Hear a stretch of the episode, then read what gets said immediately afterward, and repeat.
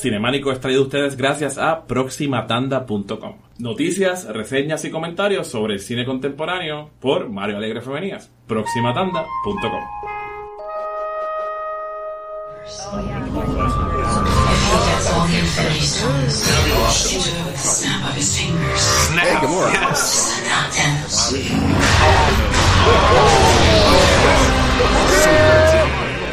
Eso que escuchas es el sonido de más de 40 personas reaccionando al unísono al más reciente avance de lo que será la decimonovena película del universo cinemático de Marvel.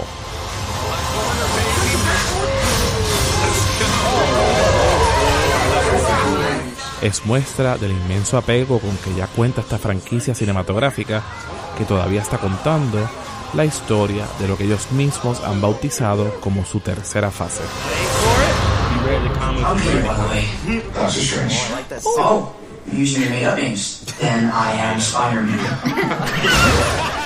Hoy hacemos repaso de las películas que no aparecen acabar nunca antes de que estrene la más reciente a finales del mes de abril de este año 2018.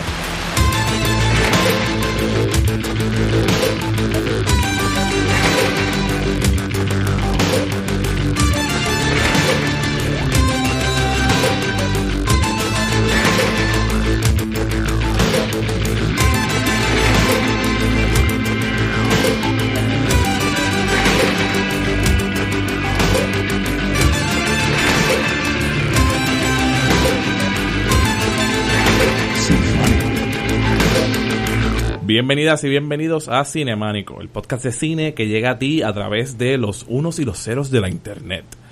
Eh, te habla Seque Rodríguez Andino, hoy en la grata compañía de Mario Alegre Femenía, Rosa Colón, Gabriel Sánchez Vicepo. Y seguimos en este maratón de las fases del el universo cinemático de Marvel. Eh, y la vez pasada habíamos acabado la fase 2 y estamos ahora en la fase 3, que es la fase que, concluye este maratón y concluye este principio de lo que parece que va a ser una eh, hemorragia sin fin de películas de superhéroes que jamás terminará. Y comenzamos esta fase con, yo creo que esta película va a ser casi consensual aquí, eh, la tercera Captain America, que se llama Captain America Civil War, Guerra Civil. ¿Quién quiere empezar con Captain America Civil War? Gabriel. Pues cuando me enteré que iban a hacer Civil War, me emocioné porque Civil War es uno de los crossovers más recientes que, Marvel hizo. Reciente ya no tanto, porque ya lleva más de 10 años. Este, pero los crossovers a mí siempre me han fascinado en los cómics. Eh, esto se está haciendo desde, desde... Digo, siempre han existido, pero digamos que en los 80 es que cogen un, auge y, se ponen a vender más Secret Wars de Marvel y Crisis on Infinite Earths de, de DC. Y pues Infinity Gauntlet es otro que, viene posterior a esto, que es, uno como fanático de cómics siempre le tripea a ver, tú sabes, eh, a tus héroes favoritos juntos. Te, te, gustaba el Spider-Man peleando con Captain America, peleando con Wolverine, peleando con Silver Surfer, que eso no era algo que uno veía mucho. So, Infinity Gauntlet es esta que hace Marvel. Eh, y eso fue a principios de los 90 cuando los cómics estaban explotando y eso era crossover tras crossover tras crossover tras crossover. Que ahora le llaman events. Sí, events, porque tú sabes, no es solamente, no, no es solamente vamos a hacer una serie de seis capítulos, vamos a tie it up con absolutamente todo. Si tú quieres ver qué le pasa a este personaje, compra este cómic. Mira, y antes sale el número cero para que te dé el, preview. el preview. Ay Dios. Sí, en verdad. que yo dejé de comprar En verdad se vuelve un, se vuelve una pesadilla. Algo que debe ser bien fun se convierte en una pesadilla. Yo comparto eso contigo porque yo cuando comencé a comprar cómics, eh, que todavía no era que los compraba yo, sino que los compraba mi papá en los 90, eh, yo entré con el Dakotaverse. Que el Dakotaverse era lo que hizo eh, Milestone Comics, que fue un partnership que hizo con DC, que eran todos héroes, eran negros y boricuas y minorías pero ellos cuando introdujeron, lo introdujeron así también como que esto, esto, esto pasa por un evento, era como todo, era al revés, era como estos cómics existen porque hubo un evento en particular que hace que todo esto empiece. Y luego entonces yo seguí comprando cómics y los X-Men fue lo que me mm, y los todos los veranos tenía un evento Sí. veraniego que hacía eso, ¿no? Como que... Yo, yo empecé a leer Wonder Woman porque el primer cómic, yo, yo había visto la serie cuando era chiquita y había leído comic strips y cuando hice el jump a Superhero Comics es porque era el- la cuarta parte de War of the Gods porque todos los dioses habían decidido tener como que un drama. Mi, mi, eve- mi- mi- mi evento fue, y aquí me corriges el nombre, Gabriel, pero creo que era Rise of the Midnight Suns. Anda. Sí, papi. Eso era Ghost Rider. What? ¿En y- serio? Y Mobius. Blade. Mira, se me Blade. Ese, ese fue el evento con el que yo entré. Metieron a Doctor Strange. Metieron a. Doctor Strange, a mí me gusta. ¿Cómo se llamaba? Era un cómic que sacaron que eran como que esta gente que era Dark. Darkhold. Darkhold, ese mismo. Sí, no, yo, yo es que a mí me gustaba mucho Ghost Rider. A mí me llamó mucho la atención de un cómic de Ghost Rider, creo que era el Ghost Rider 25, que salían las caras así de Dan, no me acuerdo el, no, el apellido de Dan, porque no era Johnny Blaze, era el otro. Ah, yes. Eh, y salían transformándose en un esqueleto y fue el primer cómic que compré y justo después empezó el Rise of the Midnight Suns y ahí me volví loco con esa gente. Realmente los events nunca han parado. No. Ellos, eh, nunca, tú no puedes leer un cómic que no haya un events, es simplemente el prelude al próximo event. Eso y hace. entonces crea como que esta fatiga. Bien brutal. Súper. Es un problema. Esto, yo, Fatal Attractions fue el mío de Sí. X-Men. Este, que a Wolverine le quitan el adamantium. Ujú. Se demuestra que tiene huesos. Wolverine. Porque, 70. mira, en todo su cuerpo. Sí. ¿sabes? Tenía un esqueleto debajo Se, del esqueleto. sa- sí, se sabía, pero se No, confirma. no, pero tenía Sí. claws. Exacto, De que los claws también eran parte de su. y eran eh, super jagged y tenían mucha Exactamente. Imagínate, uno de eso, uno está empezando y es como que, ¿qué, qué? Y el- pero lo que tú dices, pero era como esta obsesión de tener que comprar todos. Porque las ventas suben cada vez que hay. Exacto. Claro, y anda ahí hype it up, o sea, te lo están anunciando desde dos meses antes, o mira, ¿cuál va a ser el crossover de este verano? Porque usualmente es en verano, y a veces se lo tiran más de uno. A todas estas, hubo una pausa de- después de, de- después de que lo- la industria de los cómics eh, se fue por el toilet a finales de los 90, pues tuvieron que echar para atrás un poco porque todo era, mira, este, este cover tiene hologram y este es brillante y lo tienes que comprar. Este brilla en la Y oscuridad. hay- hay 10 Tengo dos versiones. Superman cuando se murió, Brilla en la oscuridad. cuando volvió, el último Death, uh, ¿cómo era? Death of, uh, Funeral for a Friend. El último Funeral for a Friend era Glow in the Dark. Que es el que sale así, estrechando así la mano como Ah, si donde del Pa' cielo. Kent, porque Sí. Pa' Kent se iba a morir y Sí. Yo lo tengo. Yo lo tengo también, sí. O sea, esa gente. y. Death, seguido por Funeral for a Friend, seguido por Reign Return. the The Reign of the Superman. The Reign seguido the por Superman. Return of Superman. Superman. Esos fueron dos Yo años. tengo todos los Pues variantes claro. de Ring of the Superman. Todos caímos, todos caímos. Todos caímos. Yo hice la fila en Comics 1 en Plaza de las Américas para comprar Death of Superman. remember. Yo hice a mi mamá que hiciera la fila en Comic mientras yo estaba en high school. Estamos ilustrando que en verdad esto es algo que Sí, está llevamos ocurriendo, leyendo ¿verdad? No, no, y que, y que esta cuestión de los eventos, porque yo, es que yo Sí, quiero llegar eventualmente, que básicamente Marvel, ¿verdad? Estamos- me estoy adelantando, pero básicamente Marvel está haciendo a, to- a todos ustedes que no leen cómics, que están haciendo lo mismo con las películas ahora. Exactamente, Exactamente lo lo mismo. Y Civil War es el primero en el, en el Marvel Cinematic Universe que te trae eso, porque quizás salían pues los Avengers Los obviamente, cambios, pero salían cambios, pero esto es gente completamente dispar de repente en una película que se llama Captain America, pero esto es una película de Avengers, tú sabes. Así que pues, eso motiva y no tiene mucho que ver con el cómic, by the way. ¿Verdad que weird que no le pusieron Secret War?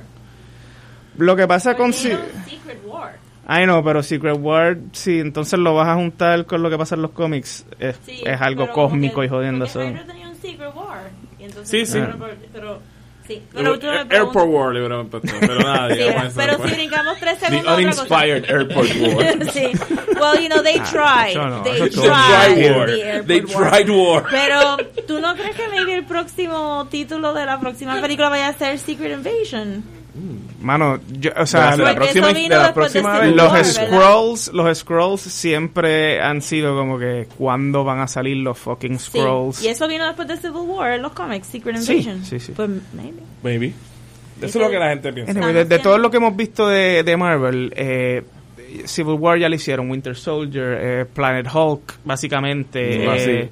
De los arcos famosos, ya como que se les están acabando, ¿verdad? No, No, tienen, tienen, tienen para que los son más Pueden complicados. echar para atrás y volver. Y requieren. X-Men y cosas así, lo más seguro. requieren X-Men, Probablemente. requieren eh, Fantastic Force. han traído. Que iba a Fantastic ser medio weird porque no estaba Reed para Civil War y no estaba... Sí, pero por eso es que ellos lo adaptan a la manera. A o sea, esto de Civil War. Civil. War en el cómics es un, un superhéroe de tercera que explota una, una, escuela y se, y se mueren par de nenes y ahí olvídate, el gobierno actúa. Aquí es completamente usan lo que pasó en Avengers Age of Ultron. En Wachovia. Que Age of Ultron no tiene nada que ver con Sokovia. lo que pasó en Age of Ultron. perdón. ¿Cuál es Wakanda, Waka- Wakanda, Sokovia, Wachovia. Wachovia, Sí. sí. Anyway, pues Civil War.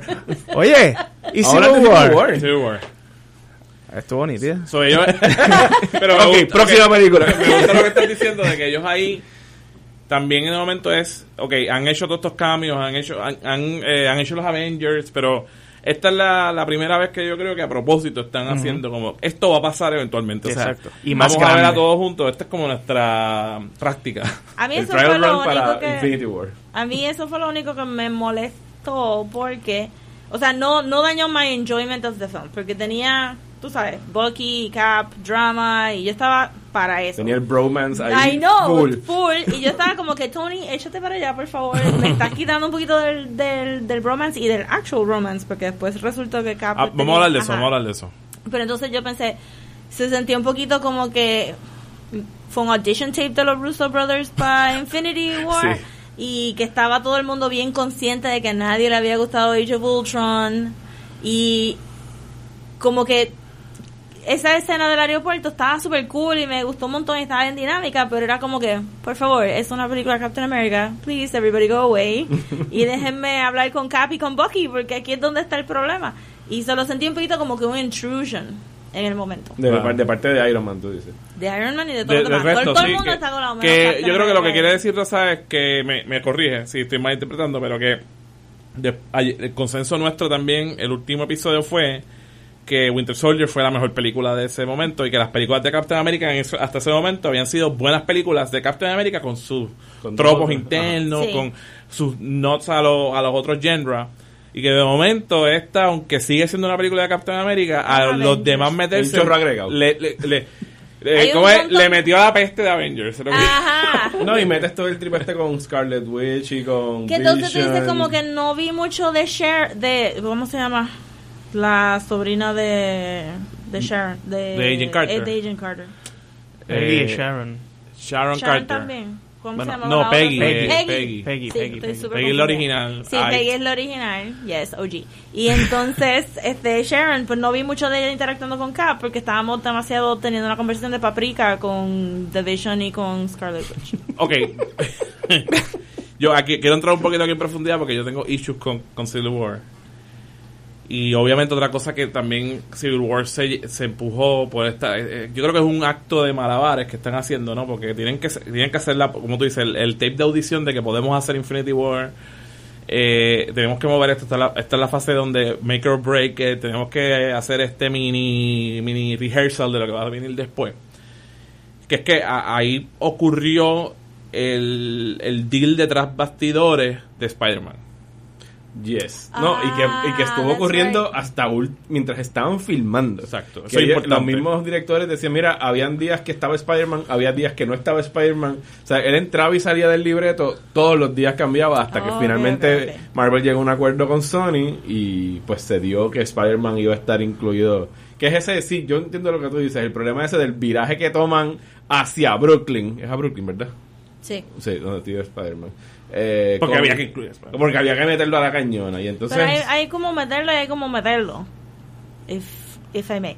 Porque este no tenían que darle tanto espacio a Tony Stark para que él se comunicara con, con Peter. Peter pudo haber entrado a la pelea del aeropuerto and it would have been fine. Pero Como que, obviamente de- I brought this kid. Ah, Tenían, te- algo tenía que pasar ahí porque era Pudo como haber grande. pasado. Fíjate, mano, yo al mismo tiempo estoy de acuerdo con que es un, un desvío que se toma más tiempo de lo necesario y como que le quita impulso a la película cuando está llegando ahí a- al final. Pero por el otro lado también es como que, mano, de verdad que para volver a ver otro origin story de Spider-Man, me, me gustó el hecho de que salieron de eso ya. Y. Homecoming pudo ser... Ya vamos, vamos a hablar de Homecoming porque Sí. está incluida en esta fase, pero Homecoming pudo ser otra cosa que no fuera un origin story otra vez, el Otra vez. tercero Yo en una que fueron de como que dos películas. Un really good Avengers movie por fin. pero entonces me quitaste la dinámica. Entonces. Sí, como le- que le- le era quitaste más su tercera Bucky parte Iron Captain. Man que Bucky y Captain America. Y yo quería ver que esa amistad tuviera como que su, su mini. Because they were, they're so good together. Eso va a pasar ahora, ¿no? Ay, en una semana. yo no sé, yo tengo miedo. Pero ¿Por bueno, no? Son Pero dos horas y media. Vamos a ir un poquito tras bastidores, porque esto, esta parte yo creo que es súper importante del tono de toda esta fase. Eh, recientemente, después que hicimos el, uno de los episodios en, en el chat de Próxima Tanda, Yes. nos enseñaron una, una información que nosotros ninguno la teníamos, que era el comité, el, famoso comité. Sí, gracias Un a, comité. a Ángelo del Valle por el tweet. Un comité que existía, que como que yo había leído esto, pero como que nunca me había dado cuenta que en verdad es que había un comité que se reunía. o sea, yo, yo pensaba que esto era como un, un El, Evil Committee. que era el que estaba calling the shots y paraba las cosas, es, ese tumulto que hablamos en la primera fase de los cambios estos de directores y la segunda fase, al este comité existir, pues los creaba, pero ese comité entonces se, se, se, se murió. Ok. Entonces ahora sí que había un poco más de libertad de dejar y, y hemos visto en esta fase entonces que, que son una gente en particular que sigue trabajando y hay un poquito más de apertura a la creatividad. Pero tras bastidores también está pasando la cuestión de los derechos y la, la eh, los fracasos de Sony con la franquicia de Spider-Man, el fracaso de Sony en general también como estudio que, estaba que estaba bleeding money. Bueno, Eh, de ese lado maybe también estaban más más caóticos porque también habían conseguido a Daredevil, habían conseguido a o sea, que de- eh, a Ghost Rider también lo consiguieron que, que lo pusieron en Shield, pero no han hecho mucho más. And I'm sure que estaban considerando también a quién matar en Netflix, a quién sacar. básicamente quién- Marvel Punisher. estaba teniendo success, so tenía más poder de negociación, mientras que Sony todo lo contrario. Ah, qué bien. y todo el mundo quiere participar del bizcocho que es Marvel y Marvel obviamente lo está utilizando a propósito así que todos los planes que habían de momento se cambian no por diseño sino por oportunidad vamos a decirlo así no como que ya no tengo el comité ahora puedo ser más flexible estoy demostrando que puedo hacer dinero así que todo el mundo quiere a juntarse a esto Y esto está sucediendo y esto va a salir y va a estrenar este día. Llueve, trueno, relampagué. Así que si hay que Ya. cambiarlo durante la producción, se va a cambiar. cambiar. Y Y, ahí fue entonces ahí fue que cambiaron las fechas, porque cuando se anunció lo de Spider-Man, que ese día se iba a caer el internet de los geeks, eh, pues que fue, no es que solamente que ahora podemos jugar con Spider-Man, sino que vamos a hacer una película juntos, y esa película va a ser parte del universo, y ahora vamos a cambiar todo. Ya ahí es que entonces qué pasa el desastre de Inhumans, porque Inhumans era una película, ahora se convirtió en Yo no una sé serie que fue un una desastre. Eso iba a ser una película. sí, iba a ser Era una la película. última en la fila de esa, de esa tercera Y a- fase, en ¿verdad? Shield, por ejemplo, había una sinergia que estaba supuestamente pasando, que es que los Inhumans estaban siendo introducidos en, en Shield, Shield. en televisión, y los Kree estaban también, la raza Alien Kree. O sea, que había unas cosas que se estaban barajando y de momento cuando Spider-Man llega, mm, mm. Yo creo que eso fue, o sea, no solamente en la película, sino que en Este el Peter. Ahora backstage es como... Spider-Man Show. Spider-Man volvió, esto, olvídate, tenemos esto aquí, vamos a meter a Spider-Man a, a todo. Bueno, estamos hablando del fucking personaje flagship de la compañía. Spider-Man o sea, es el personaje de Marvel, ¿verdad? Por encima duda. de todos. Sí, yo diría que sí. Sí, yo diría que sí también. ¿Qué tú crees, Rosa? No. Pero está bien porque yo ¿Pero no leo es? mucho Marvel. No sé, Fantastic Four tenían como que un poquito más el spot antes. Como Eso es verdad. Pero, Bueno, mismo, pero mismo Marvel ha tirado a. No, a- I mean, a- en es el términos más de marketable. global, Sí, es más marketable, es verdad, es verdad. Pero yo, yo estaba un poquito burnt out con Spider-Man ya. No, definitivo. Sí. No, Pero yo- yo, lo que yo estoy preguntando es que si de o sea, como alguien que no frecuenta leer muchos cómics de Marvel, si de verdad Spider-Man era el, el Superman o el Batman de, Sí, lo de es, Marvel. lo es. Lo es. Yo creo que había una pelea entre Fantastic Four y Spider-Man. Y si te das cuenta, Fantastic Four y Spider-Man a que sean muchos crossovers entre sí. Sí, sí. O Sí. sea, Fantastic Four con el white uniform, ¿verdad? Él fue, él fue un dio- Fantastic Four, ¿verdad? En un momento dado. Él ha sido todo, el Avenger Fantastic Él ha Four. sido Fantastic todo, X-Men. Excepto. X-Men. Sí. Yo quiero una buena película de Fantastic Four, yo estoy confiado. Yo también, yo estoy loco. verdad Yo pienso que va, la tercera va a vencer. Vamos a ver. Pues nada, el punto que quería traer era ese en términos del behind the scenes. Porque yo creo que es importante que cómo afecta esa película. Y yo tengo que decir que temáticamente a mí sí me gustó. Yo sé que ya hay problemas con que Tony aparezcan tanto. Pero yo sí, a mí me gustó el arco de Tony ahí. O sea, Pero yo, yo que- creo que a mí, para mí funcionó. Que, Que todo lo que hemos hablado de, la, de los problemas que él tiene con Sí, el, ¿verdad? pero entonces Su no fue empatético al, pr- al PTSD que Bucky estaba pasando. Bueno, So, porque, yo lo sentí eh, bien ya- Pero fue jarring. más reaccionario al final porque es el momento que se entera. Claro, pero- Imagino que ahora tendremos el tiempo para ver qué es lo que ha sucedido cuando venga Infinity. Sí, Yo creo re- que todo el mundo estaba claro en que Bucky estaba brainwashed. Sí, pero... Sentí que no había como que mucha empatía para ese lado. Es que eh, yo creo que va con lo que es el personaje de Tony Stark. O sea, Tony Stark, eh, hemos visto que aunque él pueda tener estos momentos de lucidez, sigue siendo un brat. ¿me entiendes? Fair Self-center brat. Fair enough. Entonces, y, claro que todo se convierte Eh, me mataste a mis papás. Me mataste a mis papás.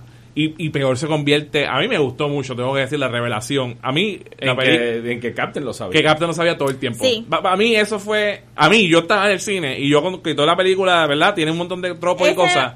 Yo me quedé como que... Yo hice... hice... Sí, Ay, yo también, yo también. Ese tercer acto estaba brutal, pero es llegar a ese tercer acto con Tony Stark que no me pompió mucho. Ya, ya te entiendo. Pero... Pero obviamente la, sí tienes razón, la, esa química de, pues mira, yo estaba keeping the peace y yo sabía que te iba a querer matar y yo te quiero a ti, bla, bla. Pues entonces ahí es donde... Y yo sí estoy de acuerdo, sin embargo, en que sí hacía más falta esa química con Bucky, porque, coño, tú sabes, llevan tiempo, o sea, es Bucky, que- ¿me sí, entiendes? ajá. Entonces, parte de la tensión del final es que Bucky no estaba, y independientemente que Tony y Captain nunca han visto eye to eye, yo creo que Tony le tiene un respeto a Cap. Y, y quería ser su amigo también, ¿me entiendes? Como I que, know, me, yeah. ¿me entiendes? Y, y el dolor de Tony al final es como, Una traición de Tú pana. no me lo estás diciendo a mí, cabrón. O sea, eh, fuera I know, hay independientemente. tanto queer sub, subtext en esta Entonces- película, es excelente. Eso es lo más que a mí me molesta de Captain America. Y yo tengo que decirlo que, porque tú tienes que traer a la sobrina, ¿eh? Sí. La sobrina de Peggy. Y convertirla en un love interest a la cañona, mano. Ah, Perdóname, ahí me porque el queer subtext estaba a punto Yo, de convertirse en text. ¿Y por qué no, puede pueden. ser texto? Ahí que yo le digo, Marvel, ¿por qué ustedes tienen tanto miedo? de hacer ese dos, texto ahí en la cara. Porque es que está todo el tiempo, perdóname, Bucky y Captain America están enamorados, mano. They're in love.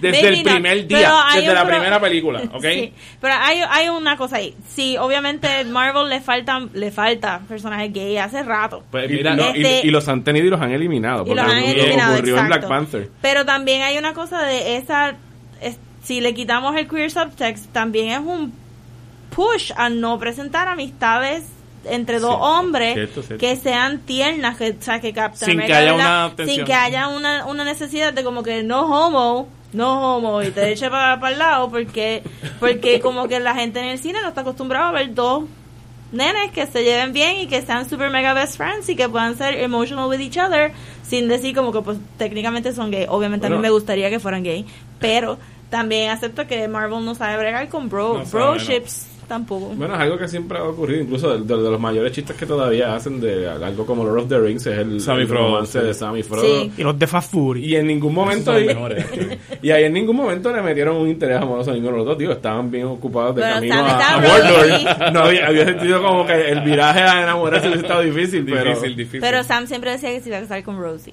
Sí, eso sí. Sí, eh, para, para acordarle a la no, gente. Frodo para acordar- ese era el no homo. Ajá, el no homo Sí. era Remember Rosie. Rosie's waiting Pero, pero Mira, si hace, hace, una, hace dos películas que no mencionamos a Rosie, tírate una mención de Rosie. Yo eh, estoy de Pero acuerdo contigo sí. de que sí también hace falta depiction de amistades, que de amistades de hombres sensitivas, que no tengan que ver nada con lo sexual ni con el deseo Ajá. ni nada. Yo I, I agree. Pero, mano, ¿cuán poderoso hubiera sido que en 2000... ¿Cuándo sale esta película? 2016. 16, Captain America sea gay con Bucky. Y es Captain Estamos America. hablando del mismo, del mismo, el mismo universo donde vivimos que cuando cambiaron el like de Twitter a corazoncito, muchos hombres dijeron que no iban a darle un corazoncito a otro hombre. Por eso es que hace falta que Captain America se bese con Bucky en la pantalla y que la gente Al final. Infinity War y ya. Sí. Boom, drop Y the se mic. acabó. Créditos. Porque en verdad... más, la secuencia de créditos que a ti te gusta van a ser ellos dos besándose por cinco minutos. Y agarrado de Eso manos, tan caminando. brutal, eso está. So much. You don't know how Of much I course. want that in my life. Eso estaría súper mega. Y, Y Ezequiel va a estar riéndose en el cine a carcajadas, así como que. Sí. como el como de- la mujer está al final de Inglourious Bastards. como Shoshana.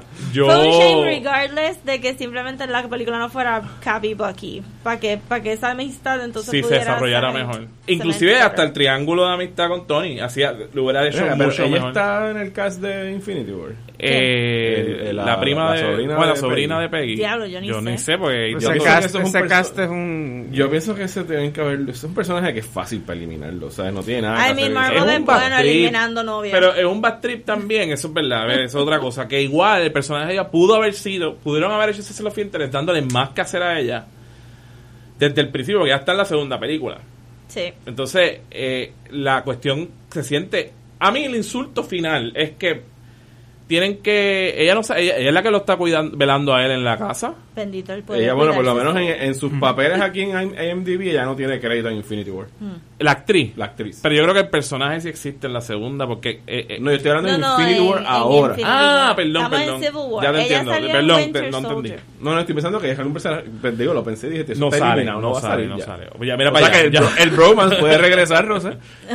Sí, pero ahora hablando de la representación En de ella también, que eso también me molesta de los dos. Es como que me molesta que, ¿por qué no? Olvídate entonces de la sobrina de Peggy y commit Y a Bucky Cap. ahí hubo un super missed opportunity también con integrar a la sobrina al show de televisión que todo el mundo le estaba gustando anyway. O ponerla en Shield desde antes. Sí, pero ella también como... O sea, de momento el desarrollo del personaje de ella en Love Interest es literalmente que se muere Peggy.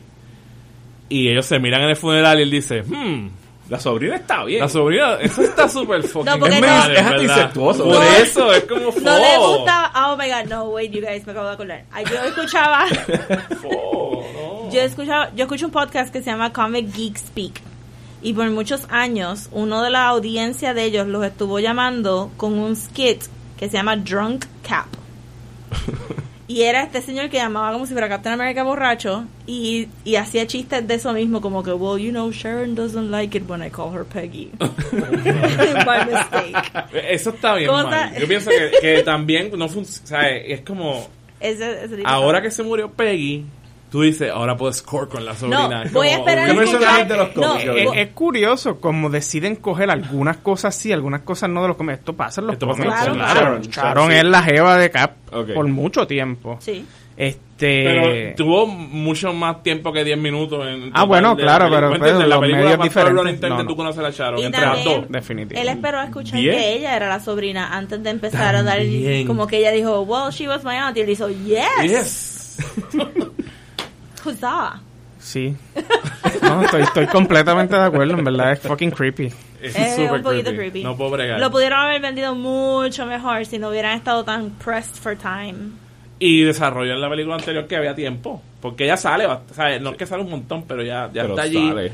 Y es exacto, es una sorpresa como que, ah, es que ella es Sharon, ella es la, la sobrina de Peggy.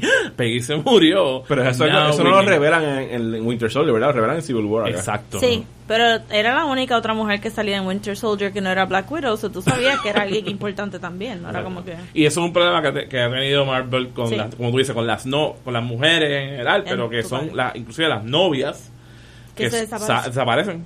Están 10 segundos, desaparecen. Sí, Natalie Portman. Eh, ¿quién Es más un problema bien grande. que. Eh, Pepper va disminuyendo, ¿verdad? Un poquito. Sí. Que era muy buen personaje. Y lo fueron desarrollando, yo creo que bastante, no Y perfecto. yo creo que sale ahora, voy a regresar en Infinity War, si no me equivoco. Ay, yo espero.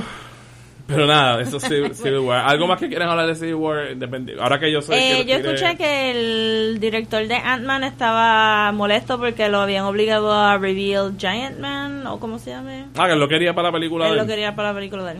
Ah, So, él lo le sé. estaba como que un pero a mí, me, a mí me gustó mucho eso. A mí me gustó I mucho kick- eso. Sí, estuvo, I kicked the fuck out of it. Ah, esa fueron, este, el, ¿verdad que la escena del parking era aquí en Plaza de la América?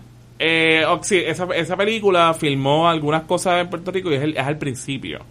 Pues yo sentí Eh, que cua- cuando Ant-Man sale, ese era el parking No. cafrecito de Plaza. No, yo creo que es el principio. Lo que sale de Puerto Rico es como un establishing shot. Es un de, establishing de shot donde con- la bomba. Falcon. Sí. Pero es Datos Rey. Es Datos Rey, sí, él estaba en un edificio. Sí, y- eso lo Pero eso es al también. principio cuando explotan el... Cuando ah, Scarlet Witch vuela esa cosa para el, Sí. explota el edificio. Ajá. Es literalmente, yo creo que a lo mejor 5 segundos en pantalla. Yo no sé Literal. ni para qué regres- vinieron a Pues Puerto de Rico a grabar no ese sé, tiro. me dio ese feeling de que será como para los el, incentivos. el- el estacionamiento de Plaza Viejo. No, no, no, no ¿Dónde fue plaza. Parece, pero no, no fue ahí. Digo, después, pero yo estoy, se- yo estoy casi No, no es Hato Rey, yo me acuerdo que es Hato Rey. Que Falcon mirando hacia A la milla de oro. a la mía. Ah, eso fue lo que yo vi aquella vez que estaba en el Ese- apartamento. ese era Ah, Falcon. Ese era Falcon. Nice. mirando para allí. Entonces, sin embargo, pues yo creo que la película funciona en, ¿sabes? en- en todo y, y sí, so- el- la pelea, aunque ha sido el chiste ese del Parking Lot War, ¿verdad? Que están todos estos héroes ahí un- en un parking, En el parking. de, un- Sí. de un aeropuerto peleando. Y, y a mí me da mucha gracia después ese chiste porque es que yo imagino también gente como que esté en el aeropuerto pasando y mira por la esquina y ve toda esta gente El brincando empleado- ahí saltando. El empleado que está brillando el piso. ¿qué está pasando What? allí? Porque hay siete personas brincando y saltando. I mean, es ¿Qué le super, la película es super enjoyable. Yo, Sí, o sea, sí, claro. la volví Sí, a ver y me gustó que- un montón, pero no es tan buena como Winter Soldier. No, no, donde- ese desenlace es como que todo lo opuesto de que, mira gente, estamos cansados de las peleas en Nueva York con el rayo azul, pues vamos a hacer, ¿qué es lo más que podemos hacer contrario a eso? Vámonos a un parking. y ponemos a todo el mundo. Papi, yo me lo disfruté, eran todos ellos peleando. eso Sí. No, no está cool. Y de hecho, la dinámica de toda esa secuencia, o sea, todo el mundo brilla en esa Y secuencia. Spider-Man Sí, genuinamente de Spider-Man era, algo magnífico. De hecho, es mi Spider-Man favorito del cine por encima de incluso de, Full. de Tobey Maguire. Ah, pues, en términos de la actitud que presenta de, y es un chamaquito. A mí lo que me gusta de este es que de verdad es un chamaquito siendo Spider-Man. No es un tipo de 27 o 28 años siendo Spider-Man. Yes. Y On the Roost, eh, a mí todavía me da gracia. Sí, no, todos claramente está, se, se emocionaron un montón escribiendo la escena. Sí, ¿verdad? Como que guiquearon, guiquearon, guiquearon. De hecho, que es una escena que retoman y lo hablamos ya mismo en Homecoming. Cuando lleguemos allá. Pues entonces esa es la que hay con Captain America Civil War 2016, que estos fueron los Russo Brothers. Eso es así. Entonces pasamos a 2016 con la introducción de Doctor Strange, que esto fue bien raro también. Ajá. Este, Para variar. Ajá. Eh, siempre, se, ha, se ha estado tratando de hacer una película de Doctor Strange desde hace mucho tiempo, antes de que exista el MCU. Eh, y Doctor Strange es la introducción en los cómics, ¿verdad? A este mundo místico de la magia en Marvel. Y yo sé que Doctor Strange tiene un fanbase como bien fuerte, ¿no? Dentro de, eh, de, lo que es el, comic book fandom, que no necesariamente... Como que tú no ves a Doctor Strange tanto en los crossovers, como que esta, esto es una cosa como más aparte y tiene sus propios crossovers, un poco como Constantine en DC, eh, por ahí. Sí, porque tiene esa pendeja de dark arts, whatever, místico, lo que sea, pero pero Doctor Strange realmente por eso mismo, porque significa una parte particular del Marvel Universe, siempre aparece, aparece en todo, aparece en todo, aunque no sea un papel protagónico, pero él va a aparecer porque él domina, tú sabes, el área de la magia, que más nadie en Marvel Universe te Pero puede... muchos crossovers, si fuera verdad, se hubieran resuelto en dos issues. Doctor hubiera estado, Claro. por ejemplo, Age of, eh, no, Age of Apocalypse, no, el otro después, el de... Sí, pero no, Onslaught. no, no, no metas fuck the X-Men, porque los X-Men lo hacían solo ellos. No, pero Onslaught fue general. Pues, Onslaught fue Doctor. Strange salió en Onslaught. No, porque hay que mueren los héroes. Y el hijo de Rick Richard crea este universo El paralelo huevito. en- un huevito, sí. ¿Cómo carajo Doctor Strange sabe eso? Y hubiera llegado a, a los dos días a decir, mira, están ahí. Están ahí metidos. Eso es todo lo que quería decir. Es verdad. No, buen punto, en verdad. Pero quizás yo no recuerdo cuál era el estatus de Doctor Strange en eso. pero No sé qué estaba pasando. Anyway. Doctor Strange. Convenientemente no estaba por Exacto. Él ha tenido sus ups and downs en términos de publicaciones, a veces que no, no tiene So, Se cómic. supone que, El- que Doctor Strange fuera como que la introducción de Magic Marvel, como Exacto. Guardians fue la introducción Sí. de Cosmic Marvel. I suppose so, como Thor es una introducción a, a lo de God, Ah, bueno, lo que sí, sea, que en cierto sentido está todo entrelazado, pero sí, es otra área más... Sí, o sea, No, y, y la película funciona como eso. O sea, Sure. es más que un origin story. Y visualmente Era tiene esa como una particular- introducción a existe esta otra esta otra cosa, ¿Qué esta otra cara, hacer? ¿no? A mí me Y le dan le dan la película a este director A Scott Derrickson. eh, que había hecho. Sinister, una ¿verdad? película de horror y creo que otra más Right, antes de Sinister. eso. A mí me gustó Sinister. Sí, Sinister está fea, pero es una transición bien como que... ok, Es una, el tipo va a coger- pero a la misma vez estaba leyendo que creo que estaba que es que este tipo quería hacer una película de Doctor Strange. Él, él hizo Él y su había partner hecho- de, de guion que se llama C. Robert Cargill. él, él había hecho un pitch a Marvel donde básicamente creo que en la secuencia del medio del realm que él había hecho como un previs un poco lo que había hecho que De la pelea en la mansión. Ajá, Ajá. lo que había hecho Edgar Wright con Ant-Man, él había hecho lo mismo en una presentación de los 20 minutos, como que para Ah, decirle yo, yo quiero, y le metió chavo, como que yo quiero, yo quiero, yo quiero, porque yo quiero hacer esto. Y Marvel fue como que, ok, pues Ok, dale, dale. dale. Eso, eso, eso está chévere, porque es alguien que en verdad como que tiene Sí. una pasión bien grande en el Pero- proyecto, y él mismo dice, yo quería que Marvel supiera que podían coger a cualquiera, pero que nadie tenía la pasión que... Que, que, que yo tenía con Doctor Strange. ¿no? este es el- ¿Tú crees que este es el primer caso que se da en Marvel? Porque yo siempre lo vi así, de, de un fan casting. O sea, porque durante, desde que están jugando con lo de Doctor Strange, todo el mundo era, tienes que coger a Benedict Cumberbatch, tiene que ser Benedict Cumberbatch, Cumberbatch, Cumberbatch, Cumberbatch. O sea, tenía que ser Cumberbatch y hasta como que, pues, ok, vamos a coger a Benedict Si no era Cumberbatch. Cumberbatch, ¿quién hubiera sido? ellos hicieron entrevistas con un montón de actores, porque yo creo que tú tienes un poco de razón en eso. Marvel dice que ellos siempre pensaron que fue Cumberbatch. Sí. Pero yo pienso que era por la presión online de que todo el mundo decía Cumberbatch, ¿verdad? Pero Cumberbatch, él es a busy man. Él estaba haciendo para ese tiempo todavía Sherlock, pero él había empezado a hacer Hamlet en el Royal Theatre. O sea, es un engagement Ah, bien verdad, importante. Y es Hamlet. Ningún actor de ese calibre le va a estaba decir saliendo que no de, a Hamlet. de la película esta del Oscar, la de In- Imitation Game. También, o sea, he was very busy. Entonces, Marvel, lo que tú dices, Marvel tiene prisa. Marvel quizás quiera Cumberbatch, pero también tiene un schedule que correr. Y ellos hablaron con él primero. Y luego, entonces, hablaron con media manera. Tú ves la lista, hasta Yarelito ellos hablaron. Uy. ¿Ok? Bueno, yo A- creo a que ese Joaquin nivel. Phoenix, yo creo que estaba Y ahí envuelto. Tiny, tiny Este hombre, Jared Leto. Phoenix, era como el. Casi, casi que lo cogen. Pero. Hubiera sido una película bien distinta. Sí. De hecho, me hubiese tripeado ver a Joaquin Phoenix. de casi casi lo cogen de, de Strange, pero como había este full su- todo el mundo decía Cumberbatch, Cumberbatch, Cumberbatch eventualmente transaron y dijeron ok, la vamos a hacer con tu schedule para que tú seas Strange y yo creo que está bien a mí me gusta eh, visualmente en verdad tú ves un cómic de Doctor Y Strange es Cumberbatch. y ves a Cumberbatch Sí, pero es bien sosa. pero pero es por culpa de Cumberbatch No esa es la por culpa pregunta porque es un straight up simple origin story después de haber visto todas estas secuelas como que yo no quería como ver volver un para atrás. origin story, ajá. Entonces yo Pero no es que tenía que serlo, cuando tú vas a introducir tantas tú cosas. podías hacer esa historia en los title credits. Como Sí. que yo no lo quiero ver a él torturado, tor- ¿me Pero entiendes? es que Como fíjate, que- a mí de verdad que el training de él allá con el Asian One y No, toda esa no, parte yo digo como me- que, que es un doctor que choca el carro, que tiene que Ah, tú dices los primeros 20 minutos de la película. Eso puede haber sido cinco.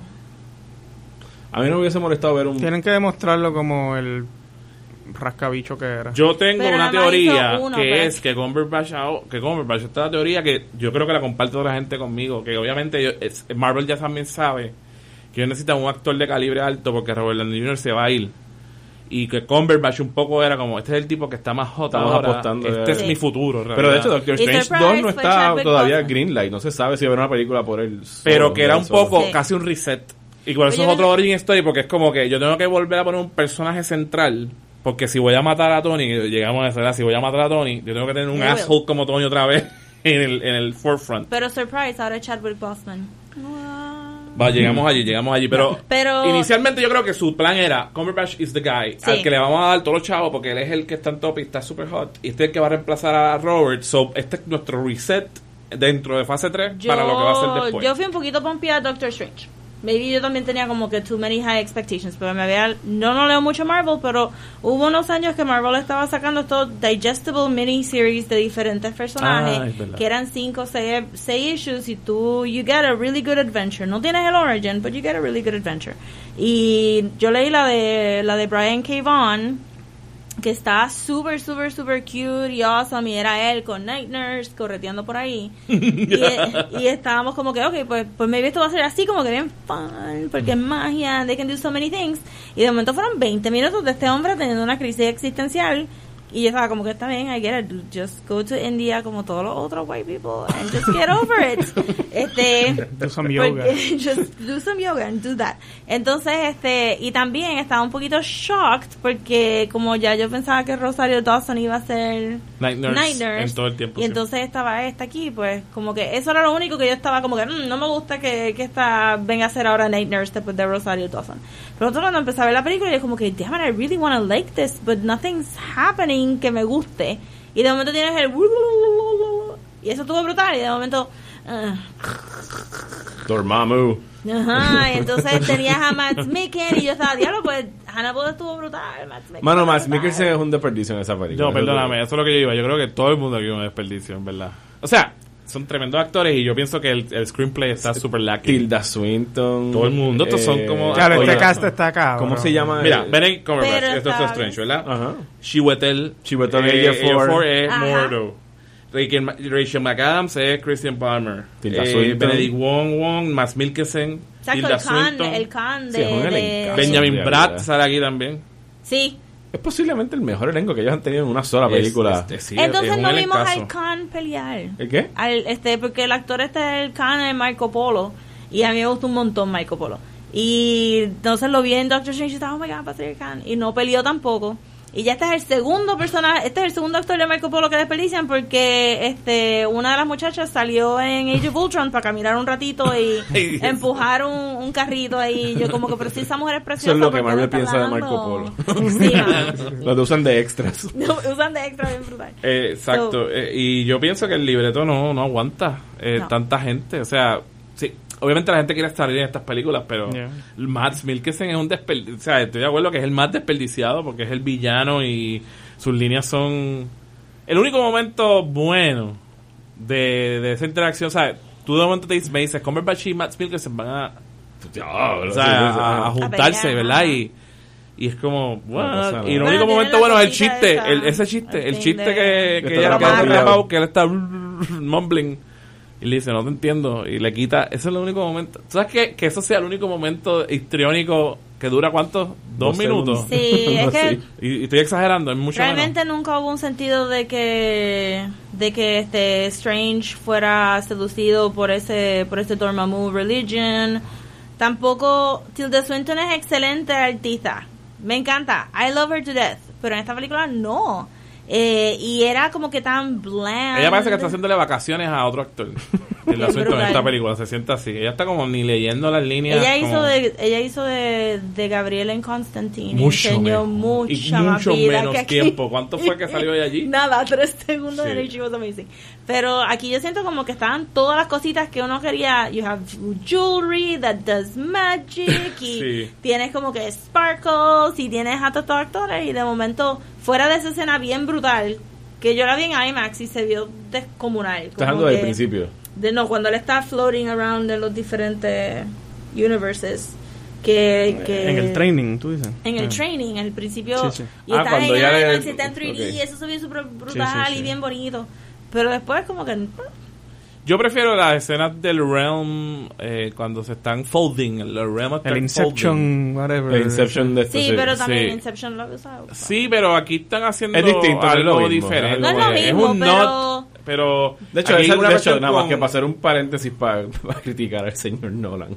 El problema de Inception es ese, de que estás en este mundo donde puedes hacer cualquier cosa en el universo y lo que haces, pues déjame doblar esta calle para aquí va arriba. ¡Uh, wow! Pero lento. Lento, Es va a ser lento. bien lento. Eso Aquí bien tiene esa cualidad exer- exeriana, ¿no? De, de Exer, Mm. ¿no? Cu- De- Bueno, se veía mejor cuando eran los de Dormammu moviendo las cosas. por eso, eh, la, la secuencia que eh, yo creo que es la misma que él visualizó, es la secuencia del medio. Cuando, Que están peleando, que están en las calles subiendo. Está en sí, Nueva sí. York Que y lo le ah, te Realm. Ajá. Ja, ja, ja. Y eh, le dice, "T- lo, lo peor que hiciste porque esta gente tiene un poder gigantesco Sí. aquí. Toda esa secuencia yo creo que está súper bien, lo- visualmente Las es peleas no tuvieron tan mal. increíble. le- Fueron- Y las peleas se sienten, como tú dices, como, ok, yo no he visto peleas así en el Cinematic Marvel Ajá. Universe. Eh, el- la venta de que esto era algo diferente, ellos lo están Sí. llevando full. Eh, pero las motivaciones detrás de él, las actuaciones, el Sí, vendernos- como que aburrido en la película. el, mete- el vendernos el, el, esta- este tropo regular del hombre blanco que va hacia y de momento, de literalmente no, pero en tres días ya él es el, el, hair de, de Tilda Swinton. Sí. Cuando allá hay un montón de gente más que lleva Sí. más tiempo y de momento él ya va a ser, tú sabes, el, Sí. el cirujano, sí, género. de repente es el lo supreme. único que lo salva ahí era que se supone que tú entendieras que él tiene como que este unlimited power in the mind, pero su physical body todavía tiene todas estas limitaciones porque las, las manos le temblaban cuando hacía el thing. Pero Está- como, está shaky. como Es Tilda que- Swinton estaba tan enfocado en él y habían como que otras personas alrededor, como que se veía weird que ella estuviera como Y que- obviamente eh, hubo, hubo una, un debate del casting de Asian One que, que fue lo mejor que le pasó a la película aparentemente porque ese fue el único buzz que tuvo. que los tropos estos que hemos hablado de que los cómics de Marvel pues hay un montón de problemas bien grandes con, con la cuestión racial y de, de cultural Bueno, pero en este en particular, pues supone que está como que todo este misticismo, orientalismo, entonces no tienes a, a casi nadie Asian, tienes al Khan metidito ahí, pero no lo vimos pelear. De hecho, al, y, a, y a este, a Wong, A Wong. eh, ese lo añadieron a última hora después del, ¿En del Bad serio? Boss. Yes. es por el pro- por el, por el problema Mira, Este, sí. ahora me gusta menos. exacto exacto Porque el Khan es adorable. No sé si fue que lo añadieron a última hora o le Le- dieron, o le dieron le- más le líneas. dieron más líneas yo creo que le Ah, por eso fue añadieron pelear, porque él tenía como que un stick que se veía bien interesante no lo Sí, pues am, eh, el Tilda. casting de, de Tilda, a propósito, era supuestamente su ma- manera de ellos de castear diferentes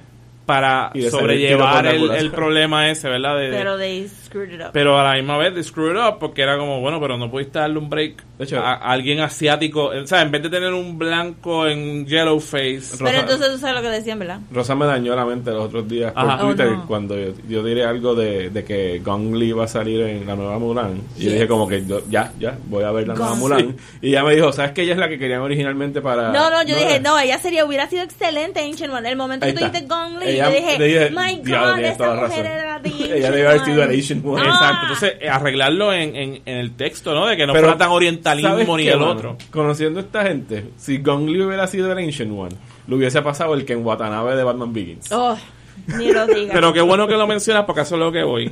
Eh, eh, tú en vez de hacer lo que pasa cuando los casteas, que es que los pones y no los pones a hablar, o, lo- o los pones under, ponlo y darle la misma, la misma categoría que a Tilda Swinton. Eso es lo que está pidiendo la gente y yo creo que eso no es ridículo. Yo creo que Sí, yo pienso si que- lo vas a arreglar, arréglalo dándole la visibilidad al personaje, Exacto. ¿verdad? De, de la raza que es y quítale todo el orientalismo este del El otro. problema era que el personaje era Tibet, Tibetan y no querían este ofender al Chinese market. Ese Correcto. era el problema, ¿verdad? Y lo cambiaron a blancos célticos. Era como que Pero lo, lo dice, eso. dice, Ajá. she's Celtic. She's Pero Celtic. ella está como Kung Fu de, es me- de Caradine. Tú Es que sabes. está brutal. Tú sabes que yo fui, la única vez que yo fui al San Diego Comic Con, eh, fui a un panel de DC. Y estaba Grant Morrison, estaba Greg Rucka, estaba este Dan Didio, bla, bla, bla. Y un tipo se para y dice como que, bueno, en, en mi, en mi tienda de cómics se venden más los de Marvel porque yo entiendo que Marvel tiene mejor representación. Esto es como que en el 2007, esto está beyond lo que es ahora. Y, y todo el mundo se pone visibly uncomfortable. Nadie quiere contestar la pregunta. Y Dandirio, super douchey, se lo tira a Greg Rocka. ¿Tú quieres contestar la pregunta? Y entonces Greg Rocka empieza a hablar del default white, pero de unos términos bien brutales, como que, como que bueno, nosotros tenemos que tener un propósito para traer esos personajes, no puede ser así, bla, bla.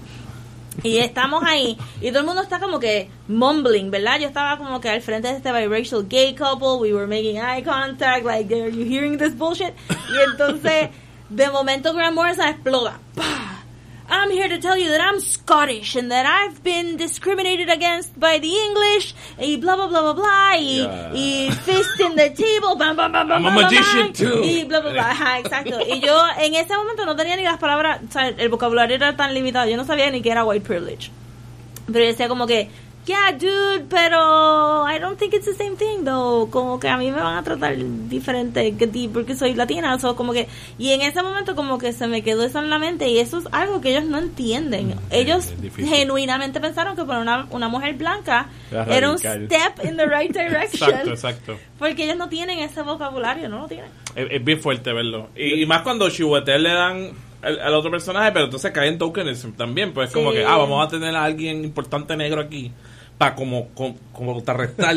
y, y estamos haciendo un checkmark. Se siente como un Sí. checkmark. Mujer, ah, tengo una mujer, tengo un negro, negro. tengo Y- Cumberbatch, we're good people. Podemos, podemos Y meter tengo un, un asiático que no iba a hablar, pero vamos a darle línea ahora. ¿Podemos meter un latino? No, mano, no nos da break. No, Muévelo para los otra. latinos no llegan a India. Too much, too much, too Eh, much. El Mexican lo podemos tener en Ant-Man, que tiene que regresar este tipo que siempre tenemos en Ant-Man. Oh Mano, ¿ustedes creen que, para ya más o menos ir cerrando Doctor Strange, creen que a lo mejor lo correcto con este personaje hubiese sido introducirlo como hicieron con Black Panther? Que él ya llegara siendo Doctor Obligado. Strange y después Obligado. como que acelerar bien rápido el origen sin tener De que estar verdad que enseñando sí, a eso. mí no me importó nada las escenas en Posible. el hospital. Sí, yo sentí esta película bien stale porque era como que, aunque me gustó mucho, tengo que admitir que lo- toda la Sí, propuesta todo lo visual, visual está excelente. el plano astral, todas esas cosas son cosas que a mí me, yo decía, tú estás nítido. De hecho, la música, la música de. Giacchino a mí me la gusta mucho. Y sabes que las películas de Marvel, las- los scores son de las menos cosas que tú no, te- este está memorable. sí. Sí. Y hay cosas que están pasando visualmente que yo quiero estar como, tío, yo quiero estar bien pompeado con esta película. Es que la historia está ahí. La historia era Sí. Doctor Strange versus este Matt Smithson y Matt Smithson y ya los dejas a ellos dos chew up the scenery. Sí, eso que tú dices es tremendo. Si lo hubieran aparecido allí en el aeropuerto dos segundos. También como I'm on the airport too. I'm Doctor Exacto. Strange. Ya lo habían mencionado inclusive en otras en otro habían hablado de Stephen Strange en el, en el pasado. Ah. Habían ¿Cuál? dicho su nombre en alguna de las películas, no me Sí, acuerdo. sí, sí. Algo de un médico habían dicho. Ajá, Doctor Str- como gente como Doctor Stephen Strange y habían mencionado a Spider-Man también sin decir su nombre, ¿no? En el pasado. Mira, aparece un tipo aquí que es más y te da para atrapar el tiempo y ya sabemos que existe. Y arregla, el aeropuerto lo limpian. Y se lo limpia él. Lo limpia él. El aeropuerto llega y la hace limpia el aeropuerto. Eso está bueno. Eso Lo- hubiera lo- estado los super vuelos pueden reiniciar. El del go ahead. Ya Ah, puedo haber no, sí, Eso hubiera estado super fun. Nothing for to sure. see here. No vieron un gigante. Es más, puede haber sido el post-credit y ya lo hubiese Obligado, introducido. obligado. Eh, yo creo que eso es un buen punto porque yo pienso que es una, una pérdida de talento increíble todo ese primer acto. Mi hermano me lo comentó, él me decía- cuando la vio él, él me dijo, ¿tú sabes qué te pasa hablando de tercer actitis? Esta tiene primer actitis. Sí, el primer esto acto es bien... Pero que el tercer acto tengo que decir que me gustó el, que la última pelea no es una pelea. A eso tengo que dársela. No, no. Ah, sí, exacto. Me gustó, Es yo pienso que estaba ahí, eh, ahí que yo siento está más, más peor de como que esto pudo haber sido una muy buena película, porque ese tercer acto está bastante bien Sí. y el, el- su Riddle de Dormammu tiene un montón de implicaciones mitológicas, sabes como Prometeo, Ujú. tú sabes, el- eh, y su sacrificio de decir, no, yo me voy a quedar aquí hasta que tú te canses, que te va a cansar eres tú, yo no me voy a cansar porque whatever. Eso me gustó mucho. Esa, esa sub- subvención, eh, ¿cómo es? perversión del tercer acto y la pelea. No hubo pelea. Era él y no do- Dormammu. Dormammu, I have- I- I came to I came to bargain. I came to bargain. I came to I bargain. came to Over. Ah, y Dormammu llega y dice... Dormammu "Mano, era ya". super cute. ¿Alguien más pensó que era super cute? Dormammu era super cute. Yo era como, Con los ojos. oh my Los god, ojitos. yo quiero un juguete de Como Dormammu. con Flaming Pumpkin. Ajá, era, era adorable. Yo estaba como que, yes. So, sí, oye, la pegaste. Marvel, escucha a Mario, contrátalo. ¿Para qué? Para dentro Para próximas introducciones de los Básica. personajes. Bueno, y ahora la próxima introducción es Captain Marvel, que ya va No, ya, su propia película. Ese ya tiene su propia película. Vamos a ver qué pasa ahí. Bueno, y después de entonces introducirnos a las artes místicas, pues tenemos la secuela de la introducción previa de mm, el universo eh, galáctico. Guardians. Que Guardians of the Galaxy Volumen 2. Yo, ¿Cuál es? Guardians of the vino Galaxy después? Volumen Sí, 2. en- Y después vino. Spider-Man. Yes. Y después Black Wow. Guardians vino para Claro mayo o abril, por ahí películas. que estrenó esa película. Too many films, man. un poquito perdida. 2017, correcto. El año pasado, de hecho. Sí, esto fue antier. Sí, Guardians, sí. yo, yo sé que post María todo parece que fue hace cinco años, pero Sí. Diablo, por eso fue- es más, no ha cum- yo creo que recién cumplió el año de haber salido Guardians of the Galaxy Volumen dos. Eso es verdad. Porque fue principio de Blu-ray Pues yo quiero, yo, quiero saber que. Mira, mano, a mí me gustó Guardians of the Galaxy 2. Aquí Ma- regresa Peter Gunn a dirigir, ¿no? Sí, Sí, eh, James Gunn. James Gunn, el director, sí. este. A mí me gustó más Guardians 2 que Guardians 1. Ok. No sé ni por qué. Just- yo creo que tenía mucha. Tenía mucho también este fan nods, Service, fan sí, service. fan service, este Sylvester Stallone, este eh, Kurt Russell. Michael Kurt Russell, Michael to- Pero hablemos de eso al final, igual que la película, porque eso, eso es algo interesante. De esa gente que dijeron, no hablemos de eso ahora, déjenlo Ok, para adelante. ok.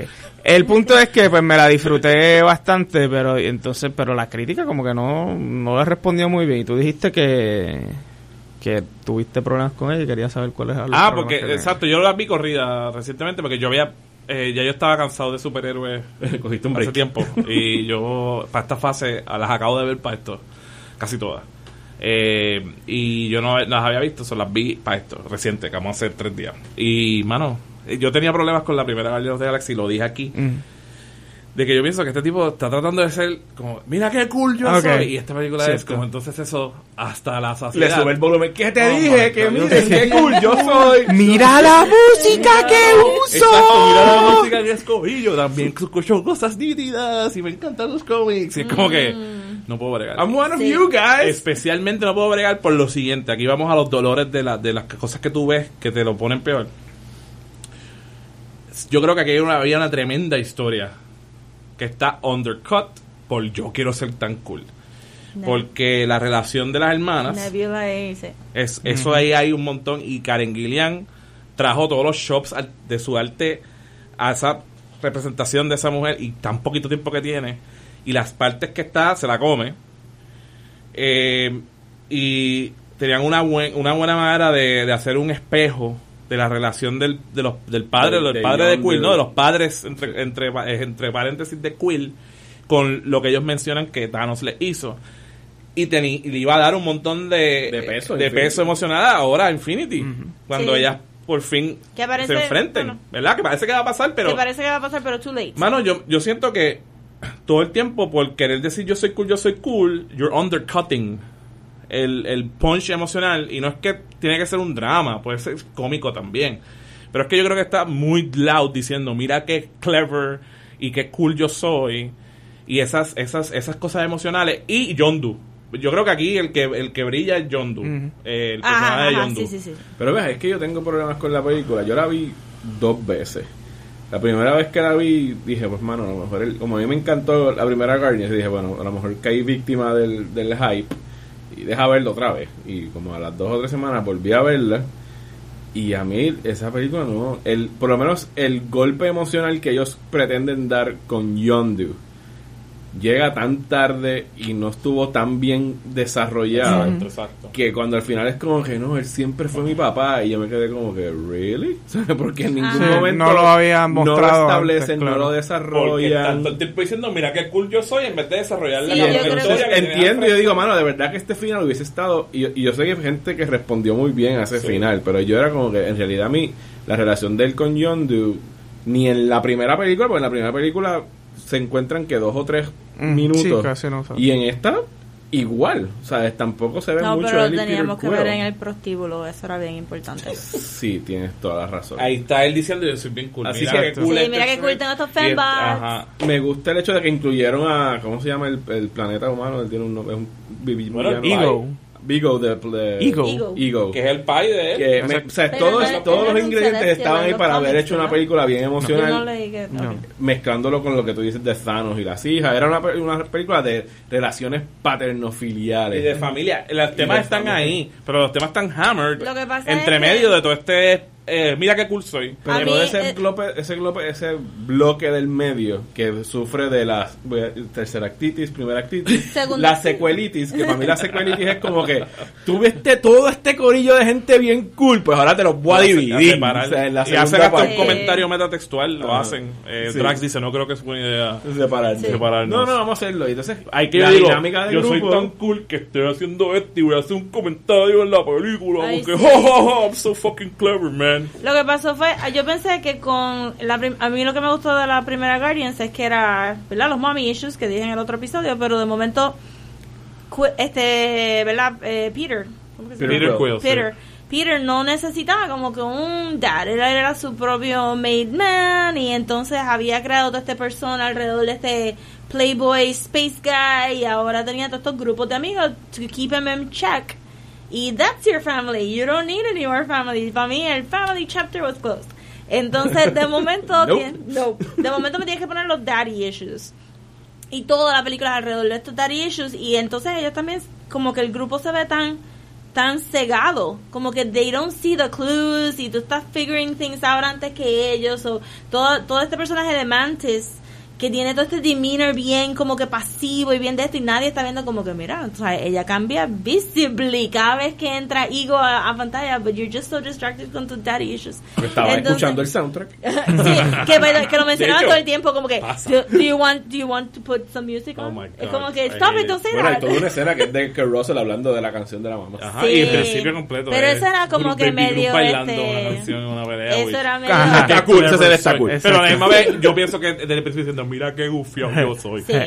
Pero este Kurt Russell hablando de la canción era medio American Psycho hablando de Sí. Huey Lewis. Sí, sí, como no- propósito. Did you like Phil Collins? Exacto, exacto, exacto, exacto. Entonces lo otro, pero visualmente la película está super fun, pero no sentí que tenía el mismo scope que la primera película de see a huge giant head en el medio del universo and go towards that y, y todas esas cosas como que se centró tanto en Peter. Entonces también, que era lo que quería decir, pero me fui, este que maybe Avengers y Guardians tienen que aprender a share spotlight entre los personajes porque si Peter no hubiera sido el protagonista de esta Guardians y hubiera sido Gamora y Nebula, esto hubiera hecho mucho más sentido. Y tiene todo el sentido que lo fuera, mano. Es Especialmente yendo por Infinity. Que deberían de haber dado a Gamora ella y a Rocket. Eh, De hecho, Oh, el mira. arco de Rocket está Por bien eso, nítido. el arco de. Rocket y Yondu funciona Sí. más que Yondu y, y Quill. Pero Sí. ¿Me tienen ese como que el personaje principal tiene que ser este y tiene Eso que ser es- Tony, tiene que ser es Peter, una y tiene que ser excelente todo. Que ellos tienen la- la- el poder ahora de decir, mira, tú sabes que esta Guardians va a ser De Gamora.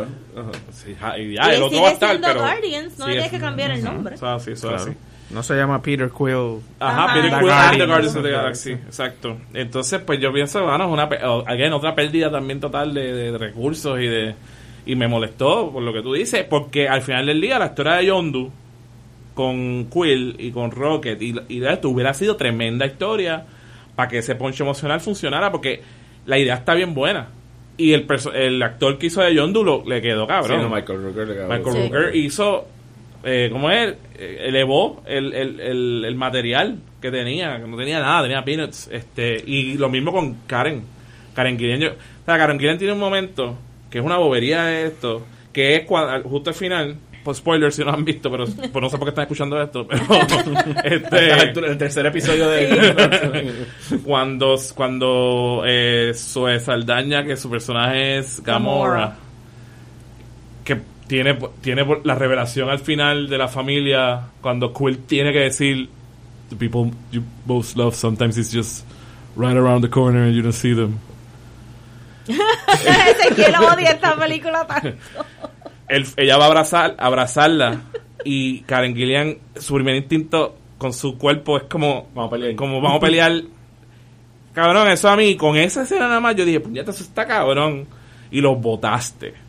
Hubiera sido tan fuerte. Y Gideon lo hace ahí eh, sin decir nada, con solamente su cuerpo, la manera en que lo mueve y como recibe el Sí. abrazo. Yo decía, ¿por qué yo no vi esa película? O sea, está, me la pusiste ahí y es peor que me la hayas puesto porque esa película no existió. Sí. Y me la quieres vender ahora, pero sí existió. Que Russell hablando. Y perdónenme, el peor efecto ever ¿Cuál? de Marvel hasta ahora, el blob. El efecto de blob, que es el Ego comiéndose los demás planetas. Qué porquería de efecto. No, ya lo ni Ya lo que porquería- no Perdóname, ah, ya, qué tú dices la, la, la porquería. florecita esta que se convierte en The Blob. Sí, ya, ya me acordé. que Ya, yo borrado the blob. Sí, sí, sí. Ah. Eh, me quiere ser tan fucking clever. Ahora yo me voy a montar en tribuna aquí en Cobra, me estoy echando para atrás del micrófono. Es que Yo quiero que ustedes sepan que se quiere estar a, a, A cinco pies. del micrófono. Te quieres, quieres ser tan fucking clever y quieres hacer un nota de blob y tu efecto de blob se ve más mierda Que el blog de que 50 el blob del 50 y pico. Y lo pones un montón de veces, cabrón. Vete para el carajo, James Gunn. Y lo pausas y le das para atrás y le das para adelante. Vete para el carajo, James Gunn. Coge tus referencias y tus sábines y hazte una maletita y vete para el carajo, James Gunn. Entonces, Gabriel, háblanos de Guardians of the Galaxy por un momento. No, no, mira. A todas estas. Este tipo dio el palo con la primera Guardians of the Galaxy. Lo dio, lo dio. Irreverente. Diferente. Irreverente entre comillas. re- diferente entre comillas. Este. Fue un gambo que se tiró Marvel. Le salió. Fue, pegó bien cabrón. Le dijeron. Repíteme esto, papi. y mira, haz lo que tú quieras, pero dentro de lo que hiciste. Coge todas las cancioncitas que tú quieras Y hazme otro disco. y hazme otro disquito así, con, mira, pero ahora con Baby Groot, porque es chiquitito. Y entonces todavía tienes el, el mapache ese que habla y dice cosas feas. Así que coge todo eso y hasta algo bien chévere. Yo quiero que Gabriel sea el ejecutivo de, de- ¿Tú de te Disney. crees, cabrón, que James Gunn... Digo, yo no he visto mucho más de James Gunn fuera de Slither. ¿Y qué es lo otro que ha hecho? Eh, Super, no me acuerdo lo que había hecho antes. I don't know, man. Eh, súper divertido. A mí me encantó Slither, pero ajá, cabrón. Esa B-movie, tú sabes, divertida, campy. Sí, súper también. Como que la profundidad de relaciones familiares no iba a ser su strength. Yo no estoy Pero- diciendo que no se debe haber tratado o se para mí el debe- insulto es que lo intentó como quiere y me lo. ¿Me entiendes? Para eso no lo haga. Para Pero bien. está Pero es que a mí he swung ¿no? ¿verdad? Sí, sí, pero es- porque está ahí y, y está ahí en el buen diálogo que ellas dos tienen juntas y está ahí cuando están solitas, o está ahí. Es que en realidad, si tú lo vienes a ver, usualmente el pecado de la secuela es, pues vamos a darle más Exacto. de lo que les gustó. Y aquí, durante una porción considerable de la película, en realidad lo que te dan es menos. O sea, toda esa parada en el planeta de, de Ego es como una hora de, pues aquí no va a pasar nada. O sea, están hablando en cuartos y mientras están por allá, el Rocket Raccoon lo secuestran los piratas, ¿sabes? Que es la mejor, el Taserface es el mejor, la mejor Exacto, parte. pero que en realidad no es como que pues vamos a irnos bigger and louder y vamos a hacer más cosas, sino que en realidad tenía tiempo para desarrollar esas. O si no, pues entonces hazlo todo loud y hazte, hazte el great hits y ya, pichea, Sí, se olvídate. pierde el fondo de descubrir ese Cosmic Universe que ellos como que nos enseñaron mucho en, el, en la primera película. Y aquí estamos los Reavers de. Puñeta, yo estaba esperando que los Watchers salgan y aquí salen un cambio con Stanley, una mierda. Sí, es una mierda, eso es una bien Mierda. Pero salieron. Pero salieron. Sí. Cabrón, pero salieron. Me pompió cuando los vi. Y yo- Pero entonces me- después me molestó. Porque era como que salen ahí tan porquería. Chico, y, Stan Lee. y Lee un. Stan Lee debe No tiene ni ya- sentido porque Stan Lee está como un sub de Stan Lee no debe salir ya. Stan Lee no debe salir ya. Sí, la manera que vimos todas esas cosas también fue ¿Ese cuál bien como que bien problemática de don't jump so many times otherwise this will happen y después pasa and it was super fun but you weren't supposed to. Sí, era como un chiste chip de filtros de Ajá. iOS. Esa, esa parte era como. Él vio un filtro de, de- de iOS. Ay, mira, Sí, se de, las cambiar las caras. Este, hablamos entonces de lo, ¿cómo es que se llama el grupo este? Los Reavers. ¿Cuál es? ¿Dónde está Sylvester Stallone? Ah, yo y- quiero hablar de eso ahora, pero deja que Mario diga. No, no, yo lo que iba a decir es que el problema de la película es que no salió Benicio. Eso es, También, no, pero también, También. también, También. también. No, no, yo creo que, pues si lo introduciste en la primera, Y creo que sale en Infinity War. ¿Va a salir Infinity War? Bueno, si tiene un fucking gem, tiene que salir. Sí, tiene que salir. Tiene que Aunque salir sea dos minutos, va a salir. Tenía Ok, que ir a entonces- filmar Star Wars. Aquí viene el fanservice. Bueno, viene el fanservice. Michelle Joe y que sale al final y uh, Bing Rames. Eh, Bing Rames, no, no, no. ¿Es Bing Rames? I have no idea. No, no me acuerdo. A, a No es estas- Crews. No, no es Bing Rames. Es Bing Rames. Lo estoy checando después lo edito. Estoy- voy a editar esto aquí. Pero dale, hablan de eso. Este. A mí me sacó un poquito de la película que Sylvester Stallone saliera de momento. ¡Stakar! Mira, y ese cabrón, no- o sea, Sí, Bing Rames. Ok. Bing Rames. Esta gente, la gente, yo les dije en la último episodio que Guardians of the Galaxy fue mi primer fucking cómic. Pero los Guardians of the Galaxy actuales que vemos en el cine no son los Guardians of the Galaxy originales. Estos que salen aquí son los Guardians of the Galaxy originales. Que es el cambio al final. que es el cambio al Y por eso final. también distrae, porque Pero estos ¿cuál- personajes- O sea, vamos a ponerlo así. eh, el los, líder- los líderes de los otros grupos no, son no, los no. Guardians El personaje de Sylvester Stallone Ajá. es Starhawk. Starhawk es de, del original lineup de, de cuando Guardians of the Galaxy se publicó la primera vez, que fue en, en los año? 60. En los 60, no era este equipo. Este equipo que estamos viendo es un equipo que De fue los un 2000. revamp del 2000. Y por eso fue que se fueron con ellos ¿Del primero, 2000? porque es más... Sí. El equipo original de Guardians of Galaxy eran quienes. Bueno, originalmente era Starhawk, Yondu, este, aunque, aunque quizá Yondu vino más después en los 80, pero Starhawk, había un cabrón que se llama Charlie 27, Que ese es Bing Rames. que ese es Bing Rames. Este, había Aleta. Aleta, que era partner de Starhawk, que Ese eran dos. Sí. que son como que Cosmic Beings, que aquí no lo son, pero whatever, no importa, se llaman así. Eh, estaba Martinek, yo no sé si Martinek salía, pero whatever, el tipo de hielo, eh, o como que silicone, I don't know.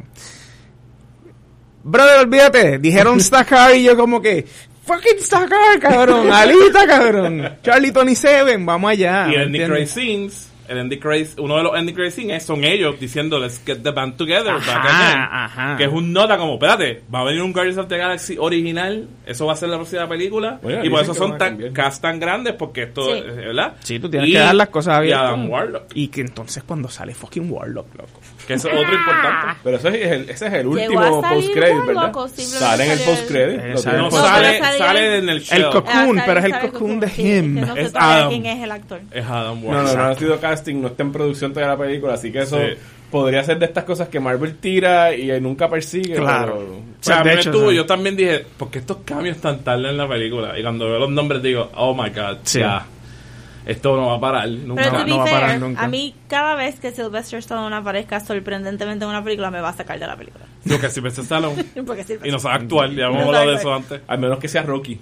Y Rocky pobre sin chavo, porque Rocky rico no sabe interpretarlo. Espérate, podemos hablar de esto en otra ocasión. De Sylvester Stallone como actor. Pero eso es para otra ocasión. Eso para otra ocasión. So, está eso que está interesante también, pero también pienso que esto está... Mira, sí, ok, yo te entiendo, yo te entiendo. Yo no voy a defender Guardians of the Galaxy como una buena película, pero me divirtió con cojones. Esta- a mí en el cine me, me, me gustó Es el mucho. fanservice, es lo que tú dices. Es el fanservice, este particularmente para mí. Y te voy a ser honesto. Yo veo estas películas de Marvel después de un tiempo para acá las veo una vez, cabrón, yo no me acuerdo un carajo, yo me acuerdo que me las disfruté, pero cuando viene la próxima, ¿qué carajo pas- ¿Qué pasó en la anterior? Tú sentiste que no, botaste Sí. los chavos, la pasaste bien y seguiste andando. Súper, y me la No disfruté. tiene que ser más Actually, que eso. No tiene que ser más que eso porque es que eso es lo que es, ¿me Bueno, entiendes? no los venden No, como no, si I fueran mean- más que eso, no los venden un poquito más. Pero ven acá, vamos a hacer aquí un paréntesis. Bueno, ¿ustedes de verdad creen que de, de aquí a 30, 40 años la gente va a estar hablando de las películas de Marvel como clásicos de cine? O sea, se van a estar hablando de estas películas como se hablaban de... No, qué sé yo, ¿cuál va- es el... ¿Cuál sería algo qué sé yo, de Thin Man? No, Eh, brother, esto es James no, Bond. pero obviamente, qué sé yo, pero esto todavía la es... gente habla de James Bond, no es el mismo Fine, sí, pero que se Sí, haciendo. Como James Bond, pero en verdad habla con alguien de una película de James Bond. ¿Y quién te va a hablar de una película de James Bond? ¿De cuál? De Goldfinger, quizá. Doctor No, sí, no, yo no estoy pensando que estos son como que high pieces of art. No, no, no, claro, claro. Pero van a durar el test of time si no las hacen un reboot dentro de cinco años. Porque Una buena. Porque lo que yo me refiero a que nos los venden como si fuera algo un poquito más trascendental es porque están shared. Yo no puedo ver Guardians of the Galaxy más nada. Tengo que ver todas las retrilejas de cosas. Cuando salga Guardians of the Galaxy 3 te van a decir en el AMC estamos teniendo una semana completa de todo el universo de Marvel. yo- so they don't let them die. Todo está connected. Digo, yo no est- estoy hablando, o sea, ¿cómo se llama? Hindsight is 2020, qué sé yo. Pero, o sea, yo no pienso que fuera de a lo mejor dos o tres casos, nosotros no vamos a estar hablando de ninguna películas como hablamos ahora de Superman the Movie, ni la Batman de Tim Burton, ni ninguna de esas películas que marcaron algo, porque ya son tantas y tan seguidas que cuando tú haces algo así tan corrido es como que pues si tú puedes hablar de lo que creó y las consecuencias del Marvel Cinematic Que es lo que Universe estamos haciendo aquí. que es lo que está hablando aquí pero de películas así individuales quizás tú puedes sacar las Captain America Maybe no nosotros, but I'm sure que los bueno que lo no vieron cuando tengamos 10 cuando en el años. 2050 tengamos la nostalgia apoteósica de los niños de ahora pues tú sabes que como Yo la tenemos ahora que- con los 80 Yo pienso que no, yo pienso que la gente se porque hasta hasta nosotros mismos con lo que Gabriel acaba de decir, we leave the theater y nos recordamos de the best parts y cuando las regresamos a ver decimos, ¿por qué me gustó esto tanto en el cine? Sí. Pero y esos nenes chiquitos que están viendo las películas ahora van a hablar de estas películas como la gente habla del Superman de de, de. Christopher Reeve y o sea, como que no maybe nosotros, pero these Es movies no- are gonna last a long no sé, time. Es que yo veo cosas como los Star Wars y los Harry Potters como marcando un- una generación tanto y tanto. Porque yo pienso que las- como Marvel está tan atado a los cómics y siempre han existido y son personajes que nosotros mismos, o sea, los de chamaquitos los queremos. La- el Marvel Cinematic Universe Claro, es la variación más reciente de ese universo. Hay niños que nunca han leído un cómic de Marvel y saben todas las películas y te saben todo. Esto es otra cosa. Sí, sí. Yo no compararía Star Wars con Harry Potter porque Star Wars es generational. ¿sabes? Yo se lo inculco a mi sobrina y mi sobrina se lo inculcará a otra persona. Pero Harry Potter sí te creo, sí, ok, está como que Anclado. pero a- anclado a una thing. No, no veo que dentro de 20 años la gente esté diciendo como, oh, eso es Harry Potter, that was great. Pero Marvel no deja que esto se muera, igual que Disney no deja que Star Wars se muera. So, los nenes que crecieron y los nenes y las nenas van a estar como que, diablo, yo me recuerdo cuando yo iba a ver, fui a ver Black Panther y ahora No vamos a ver Black Panther número 15 and it's amazing. Maybe, no sé, es que, No sé, es que sí, es que- como en el medio es que de este cinematográficamente, nada más gente, ¿sabes? No hay cinematográficamente, estoy hablando del punto de vista de ya del arte cinematográfico de hacer la película. No hay ninguna que tú digas, diablo, esa película hizo algo Because it's popcorn. radical. It's fine. Yes. Pero los nenes chiquitos van a tener una nostalgia bien brutal con estas películas y siempre, y como las veo mercadeadas cada vez que sale una y tú ves escuchar a la gente, a los geeks en Facebook diciendo, bueno, porque yo tengo par que se tiraron la longa para Infinity.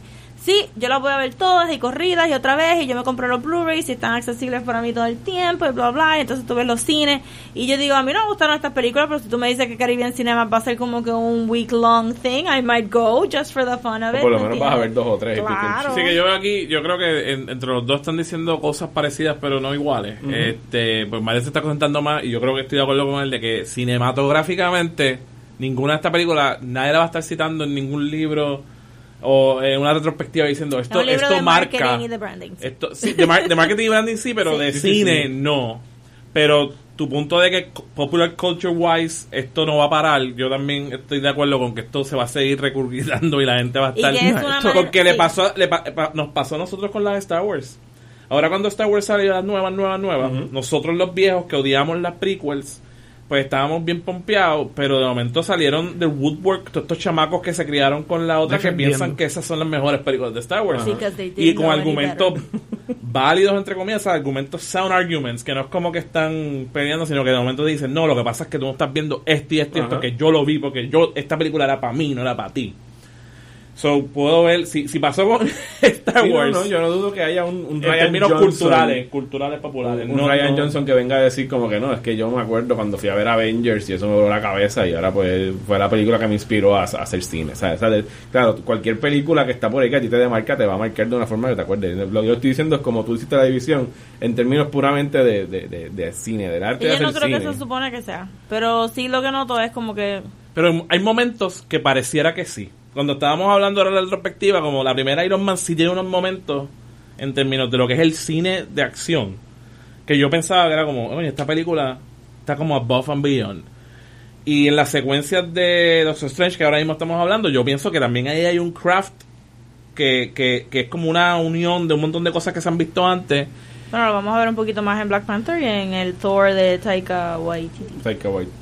De hecho, vamos para allá. Vamos para allá. Sí, yo sé. Este va a ser el episodio más largo porque son demasiadas películas. Esto es culpa todo de Marvel. Este. Podemos hablar de Homecoming por encimita. vamos a hablar de Homecoming porque esa es la que, la que toca ahora. Ok. Esa es la que viene en el orden. Yes. Qué fuerte, Cool. ¿verdad? Todo esto, no, pero inclusive mirándola aquí, esto Bueno, es súper tres, fuerte. fueron tres en un año. Esto es súper fuerte. de sí. ahora en adelante van a ser. Guardian Spider-Man, Spider-Man. ¿Qué, cara, ¿Qué pasó ahí? Este tipo que lo dirigió, yo ni sé ni qué hacía antes. Yo no, esto sí que fue. Él como- hizo una película de Sun, él fue de Sundance directo aquí. La película que dirigió se llamaba Cop Car o Police Car, Ni no me el nombre. Una buena película con Kevin Bacon, de hecho, si la quieren, de unos chamaquitos creo que se tumban un carro, una patrulla. Tan buena que no te acuerdas del nombre. Sale Kevin Bacon y creo que se llama Cop Car. Y si la pego, lo voy a buscar cuando tú hables. Y te voy a enseñar el teléfono así en la cara. Eh, no recuerdo el nombre del tipo. Era así, era, oh Dios mío, otra vez Spider-Man, por favor. No queremos ver otra historia de origen. No queremos volver a escuchar el Great Power Speech. Estaban pillados porque si no hacían esta película perdían los, los derechos. Y, mano, yo pienso que para lo que se esperaba y lo que acabábamos de sufrir por las películas de Andrew Garfield y... Que bendito, tengo que decir Y por Spider-Man. Andrew Garfield, porque en verdad que Andrew Garfield se trató. notaba. Sí, él- No, y que se notaba que era súper fan de Spider-Man. Este tipo, a mí me dio una pena grande porque él es muy A buen actor también. también. Yo lo, ve- lo vi cuando chamaquito en Doctor Who, cuando... y eh, que primera prácticamente como que le descarriló la carrera Mano, por que completo. trip, en verdad, porque... Porque él venía que- del boom de Social Network. Exacto. Y así vamos a hacer Spider-Man. Y esas películas Uf, llegaron y se horrible. fueron y nada. Sí. Eh, a mí me gustó mucho eh, Homecoming en el hecho de que fue una película simplemente de high school donde hay un chamaco que da la casualidad que es Spider-Man, ¿sabes? Y entonces da, se, se llevó a- al personaje a su, a su ambiente original. No tenía que salvar el planeta. Pienso que eh, Vulture es de los mejores villanos que han salido en el, en el universo cinematográfico de Marvel con Michael Keaton. Eh, y mano, es una película divertida. No la he vuelto a ver, no he sentido la necesidad de volverla a ver, pero en su momento la vi, me reí, me la disfruté, me gustó lo que hicieron. Tom Holland pienso que es el mejor Spider-Man que ha salido, que es alguien que, que contrario a los Tobey Maguire y los Andrew Garfield que le tocaron el arco de Uncle Ben y de matarlo, este era un tipo que se disfrutaba ser Spider-Man, ¿sabes? Ser Spider-Man era algo cool, no era un peso, no era como una maldición que le cayó porque, mano, es que mi tío me lo mataron y yo le di la mano y me dijo lo del Great Power y dije, me jodí, o sea, diablo, ahora tengo que hacer Spider-Man y salvar gente que va a trip. Aquí es como que, no, mano, mira qué cosas cool se estoy inventando, mira, estoy Spider-Man, qué cool. Y al final es que más o menos él aprende la lección de, ok, esto tiene unas consecuencias mayores. El meter a Tony Stark ahí no me encanta, pero, hermano, eh, Recurring nece- necessary evil. Unnecessary. Entonces estaba todo el tiempo que estoy hablando Diciendo que no, sí, yo por eso dejé de mirar para allá. Porque me estaba tratando de Psych Out. Rosa, adelante. El actor precioso, adorable. No sé si es todavía el mejor. Obviamente, bendito Andrew Garfield, rest in Bendito peace. Este, Debe ser un nombre de una banda, bendito Y Andrew en su momento, Tobey Maguire era excelente actor. Pero es el mejor escrito. Porque a este Spider-Man le han dado mucho más cariño que a los otros Spider-Man que fueron un afterthought, especialmente Spider-Man 3 y pues todos los. Amazings. En este sí se sentaron así como que, ok, pues este es el verdadero Spider-Man, let's treat him well. Eh, y sí me gustó que fuera un high school movie, pero no me gustó su insistencia de que Zendaya no podía ser Mary Jane. No acaba Eh, siendo Mary Jane. No, se llama Michelle.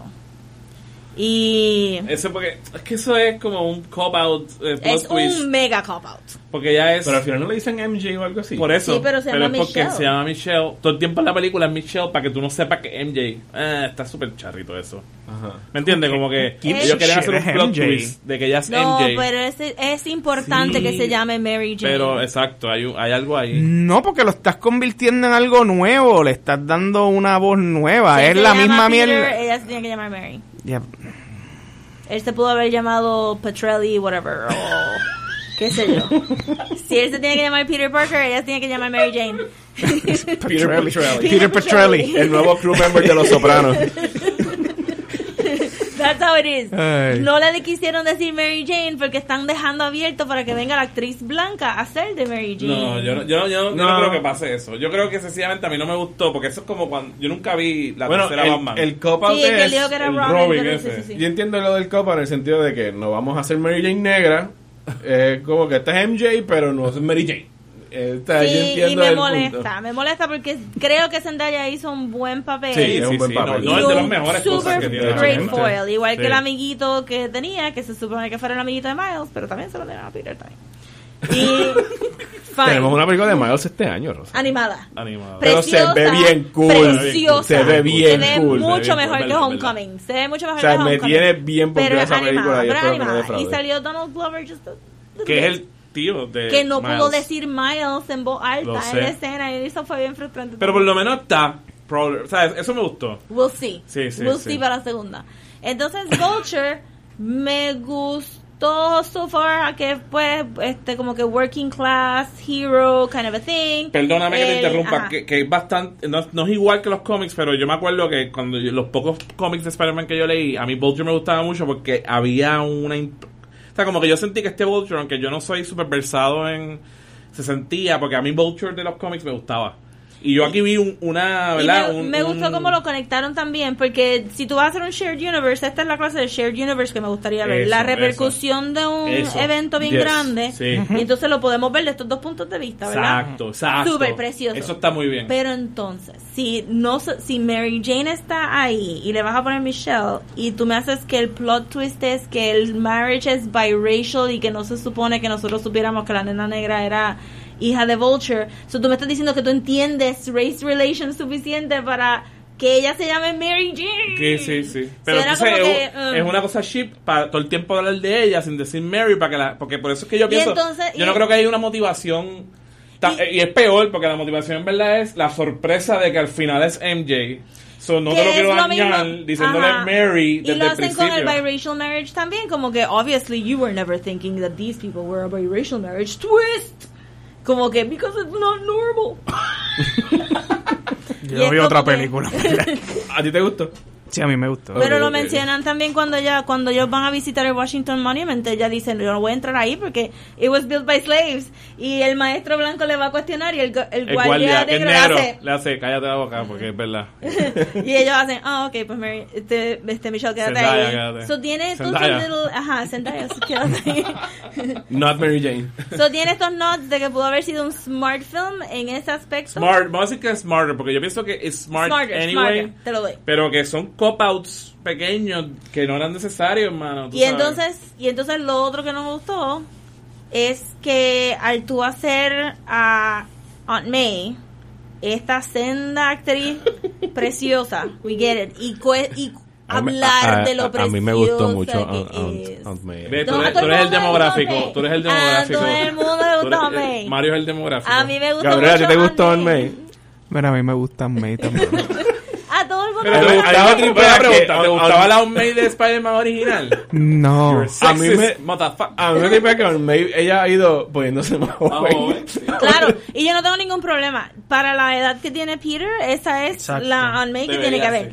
Es tener a Tony Stark ahí cuestionando la belleza de Aunt May constantemente y que ella no tuviera otra cosa que hacer en la película other than be pretty. Sí, no hizo que absolutamente Aunt May no hace nada. absolutamente nada. Ella está ahí Es para un que chiste, ella es un todos los película. de Peter Parker digan, diablo, mano, tú digas. sí. Es un Es super un trip porque ella es super tremenda actriz también. Y cuando tienen esa única escenita que están casi hablando de Uncle Ben, but they don't want to talk about it, y tú dices, this could have been a really nice relationship de they're kind of helping each other, pero se están reprimiendo un poquito también Claro. because they don't want to hurt each other. Pero me la distraes constantemente con estos, con estos remarks de, ay, mira lo linda que. Igual que el- el- la atracción genuina de Peter a Mary Jane. También me lo sacas un poquito porque yo sé de quién tú estás hablando, pero la película no quiere decirlo. Entonces tú estás toda la película diciendo, this could have been so much fun if you si, si me das eso, why aren't you not giving me her name como se supone? ¿Por qué tú no me estás dando esta Aunt May que de verdad cuida a Peter versus como que y entonces todos esos little moments como que Peter en la bodega, brutal. Este Peter en la pelea del, del ATM, brutal. Peter en el en el Washington Monument. Pero cuando va, a robar- cuando va a joder al tipo que se está robando el carro y le dice como, cabrón, yo, este es mi carro. Ajá, brutal. Pero entonces de momento viene Tony, de momento viene esto, y de momento tercera actividad. Yo no vi nada de la pelea de, de Spider-Man y Vulture porque todo estaba tan underlit y dark. No sé, yo no vi nada de esa película. De esa parte de cuando ellos están en el thing arriba Ah, y él está como que, invisible. que eh, sí. Y entonces como que eso estaba super dark y, y como que no hubo tampoco un breathing time al final, como que ah, esto fue lo que pasó y ahora me van a dar un suit y maybe voy a ser un Avenger, but not really, como blah, blah, blah, y se fue. Gabriel. No, nada, yendo a lo de Mary Jane en particular, es que, o sea, entiendo lo del, lo del nombre, pero es que te está dando, anyway, una, o sea, un tipo blanco enamorado de una uh, person of color, so, I mean, uh, It's not enough. For you. Este, pero, I mean, Pero that's what our people eh, are eh, seeing, está- eso es lo que está- estás está- viendo. O sea, Tony sí está enamorado de... de- espérate, yo- Peter Parker. Peter. Ah, ok. No, estoy hablando de, estoy hablando lo de. Mary Jane, que no le dicen Mary Sí, sí, Jane, sí, o sea, eh, pero sigue siendo MJ. MJ es Mary Jane. I mean, este, I don't know, man. Este, No sé. Vamos a ver cuando aparezca la actriz blanca que de verdad se va a llamar Mary, pero no se va a llamar Jane. Yo creo que eso no va a pasar. Yo tampoco, No, yo creo o que sea, porque eh, Zendaya is big, a big ajá. name. Yo creo que ella... Y fue un paro aquí, no sé, mano. no, te puedo, puedo entender tus qualms, pero no sé si eso va a pasar. Lo que a mí me va a tripear es que tengan que ser tan charros de que el plot twist sea como que you're MJ all along. Even though you're Michelle. Ahora viene, ¿tú sabes qué va a ser peor? Que ya va a ser MMJ, que ya es Michelle Marie. Michelle Marie Jane. La próxima. Mi, mi qualm es porque lo iban a hacer con Night Nurse. Tú sabes que ese personaje de Doctor Strange iba a borrar el Night Nurse de Rosario Dawson. Eso ya estaba planchado porque las películas no pueden ser tan colorful como los otros. Y Hay en algo ahí, hay Homecoming algo ahí. se lo tiraron y no los quitaron porque se, se- el- la furia de la gente cuando pensaron que Zendaya iba a ser Mary Jane fue intensa. Fue intensa. Ese internet backlash fue brutal. Que es, un, es una estupidez como siempre. pero exacto. Y, eso es, no- y es estar escuchando casi siempre a la minoría de la minoría Exacto. de los haters. you know, the most vocal. Entonces, eh, algo último para terminar con Coming eh, es que Michael Keaton también hace, yo creo, un buen trabajo. eh, que tú lo mencionaste también. Y que ese punto que tú mencionaste de, de, de, de por fin yo sí siento que esta es una película que está shared por primera vez. Sí. Por esa cuestión Que no de es una continuidad, Pasó sino que es un movimiento paralelo dentro del Exacto, universo. pasó esto, esto es la consecuencia de esto que pasó, está pasando aquí, que se sienten como los crossovers de los cómics, más que, ni- Sí. que siempre. Y a mí me sorprendió porque con esta película yo no tenía, era como que, Spider-Man, Dios mío, otra, Otra vez. Y yo me quedé como que, no, esto está mucho mejor de lo que yo pensaba, y yo tengo que, yo caí en el plot twist. Y pienso que la actuación, la escena del carro, la escena del carro, independientemente bien Ah, buena. ah. Esa escena es bien ahí yo estaba como Sí. diciendo, Dios, esta película está mucho mejor de lo que yo jamás hubiera Yo pensado. El uso de los colores en Los- esa y, y, y, y no por nada, dramáticamente Sí. también. Que por eso el tercer acto me molesta también. Lo mismo, dramáticamente tenía este peso bien cabrón de working class y de las Yo creo que implicaciones. también hasta ese momento uno estaba empatizando con el Vulture. Sí. Por eso. Y entonces, Entonces tú te sientes como, "Diablo, ¿y ahora a quién le voy? Ajá, Exacto, se sentía de momento. Sí, de está- momento está en el carro y uno como que- la- eh, Tom Holland, ahí sí, dio una tremenda actuación. Sí. Porque Peter está en su cabeza, tú lo ves pensando todas las implicaciones de, de lo que está pasando. Él está pensando como que, que fucking bad trip, que esto es así, y esto está cabrón. Y él mismo está en su mente pensando, I'm gonna hurt her, I'm gonna hurt myself, porque yo no estaba esperando esto. Ujú. Eh, es- y es una tragedia. De momento es una tragedia dentro de toda esta diversión que había en esta película, esta tragedia bien Sí. tangible de lo que va a pasar. Y de momento el final es como, como tú dices, como Una pelea en el avión. Y una pelea en un avión visible, él lo salva, pero no, qué sé yo. Y, y ese denouncement a, a entonces el ship plot twist de Michelle, Jane. Sí, también este, y en el overall al final hubo ese tiro y jala de, pues, te voy a dar este suit, pero te lo voy a quitar, y te voy a dar estas cosas, pero te lo voy a quitar, y te voy A mí no me que- molestó, Tony. Yo tengo que ser sincero que yo quizás estoy en la minoría de que sí, por lo de lo que estamos hablando de que son las consecuencias y de que, ¿verdad? Que Tony está ahí otra vez, again. Y que Tony entonces, todo eso que hemos hablado de los daddy issues y demás, lo está trabajando él ahí con él. Porque entonces como, este es como su clean de tratar de ser. Y esto va a tener repercusiones en Infinity War, obviamente. Algo le va a pasar a Spider-Man y Tony va a echarse la culpa. Eso va a Oh, pasar. God, yo espero que no. Este. a mí me gustó y me gustó esa escena también, esa escena final final de que, de que Peter. Peter Bueno, va pero- con él. O sea, Peter va donde él. Pero lo que tú dices pasó en esta película, ¿no? Le pasa algo a Peter. No, en no. Civil War, pero eh, en algún momento le dice como que, no, step off, kid. Porque Peter Muy toma una decisión que le hace daño a, a otras Sí, personas. sí. le quita el suit. El barco, y eso es otra cosa interesante de Tercer Activity. Aquí hay, pero es interesante que ellos viraron la fórmula donde antes en las películas Spider-Man salía sin el suit Ajá. y lo recupera. Entonces aquí está virado. Al final él no tiene el suit. Ajá. Y en la, en la esto final tiene que bregar con los recursos Que tiene, que tiene él eh, a- a- y, no, y no los recursos gufiados. Eso estuvo chévere. Pero la escena esta, para mí me funciona en niveles de que él va y ya Tony está como que no, te probaste, tú vas a ser un Avenger. Y, y Spider-Man está como que, ah, you're tricking me, esto es una prueba final. Y era un trick, se va. No, eso, eso es lo que a mí me gustó, en verdad. Eso, eso te voy a decir que me da gracia todavía. Y ellos están como que, ah, you got it, you got it. Y él se va. Y por fin sale eh, Pepper. Sí. diciendo como, mira la conferencia de prensa. O sea, que no era, no era un trick, no ¿verdad? es un trick, nada, No. es que Tony no, no tiene esa profundidad mental. Pero me gusta que Tony se da cuenta que, lo, que la decisión de Spider-Man es la o sea, de Peter es la correcta también de momento. Entonces el juego ahí yo creo que está súper chévere. Para setear Infinity, ¿no? Sí. Para setearle esa cuestión. Pero me da tanta gracia que él está como que, no, sí tienes razón. Porque Esto es un Tony- holograma. Tony nunca va a, a, a, a decir I was wrong. porque es Tony. Yeah. Y dice, no, sí, esto fue una prueba, te puedes ir. You see right through me. Y entonces él viene y abre, pero entonces ahí viene y la vuelven a cagar porque después de que Peter se, eh, como Potts había desaparecido, Tony le da de opción, ah, hiciste la conferencia de prensa y Spider-Man no va a estar, eh, Happy, sácate de la sortija porque te va a pedir matrimonio. That was so fucking weird, como que, ya que tengo la conferencia de prensa, pues sí, yo me quiero casar contigo, pero es como un second thought, cabrón, de como, Sí. ¿qué, qué le pasa a esta gente con escribir la odia mujer en este...? Es horrible, sí. Yo no me acordaba de ese detalle. Eh, entonces es un chiste, volvemos a lo mismo, es un punchline. Y ella le dice que sí. Ah, No sé, es, es algo como que el arquitecto, la verdad, Feige tiene que empezar a reel that in. Yo está pienso. cabrón. Ok, Thor Ragnarok. Sí, porque ya estamos, vamos para hora y media del- de, la fase Gente, 3. es Es la culpa de. Marvel, no de nosotros.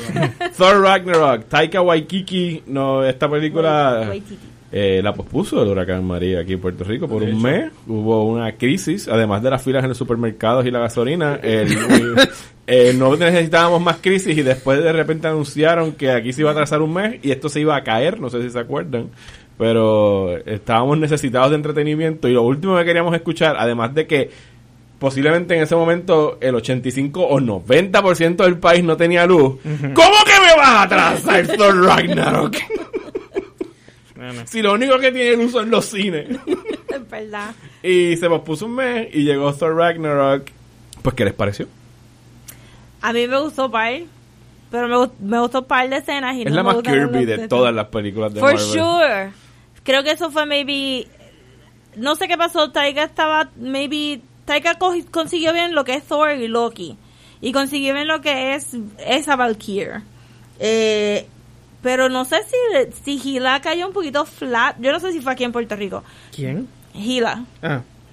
Bueno, Bueno, es que... lo que pasa es que es un villano por tener un villano eh, que, que, que mueva la cosa. Es un plot device. Es un plot device, no es un personaje. Pero yo verdad. pensé que Kate Blanchett estaba dando su very best colonizing English character y que la gente oye, no estaba cogiéndolo. Yo no estoy Es diciendo que Blanchett. Blanchett no haya... Porque Kate Blanchett posiblemente estaba dando ahí el 98.9% de su capacidad histriónica. Simple y sencillamente es como que... No well, this, this is it, guys. ¿Sabes? Si usted no sí, me da por eso, porque yo sentí como que en el cine, cuando yo la fui a ver al cine, todos los chistes de ella estaban flat, pero yo decía, but she's being extra British Bueno, And that's supposed ella- to be funny. Y ella se ve espectacular. El diseño de esta Sí, sí, película, sí. el diseño Pero de they ella. overused it. Sí. ¿Cuántas veces se peinó? minutos, sí, se peinaba cada dos Y minutos. el es lipstick como- cambia de escena en escena. No- this no estaba tan pendiente. Yo creo obsessed que está bien. con Kate Blanchett. Pero puedes decirlo ese aquí. Yo creo que eso está bien. Yo creo que, que los cambios de Wardrobe estaban bien y son parte de un chiste recurrente. ¿Sabes? Este tipo, you know, Es que son tan showy que ya la tercera it stops being impressive. true. Pero aquí yo quiero hacer la diferencia entre James Gunn y, y este hombre. Yo creo que this guy is seriously cool. sea, él no está... Es laid back cool. Ajá, ajá, que él en verdad es un tipo cool que hace chistes y sabe hacer metatexto. Bueno, Y- que no, si, si vieron eh, What We Do in the Shadows, y de- es, es el mismo humor de, de él. Es un director neozelandés.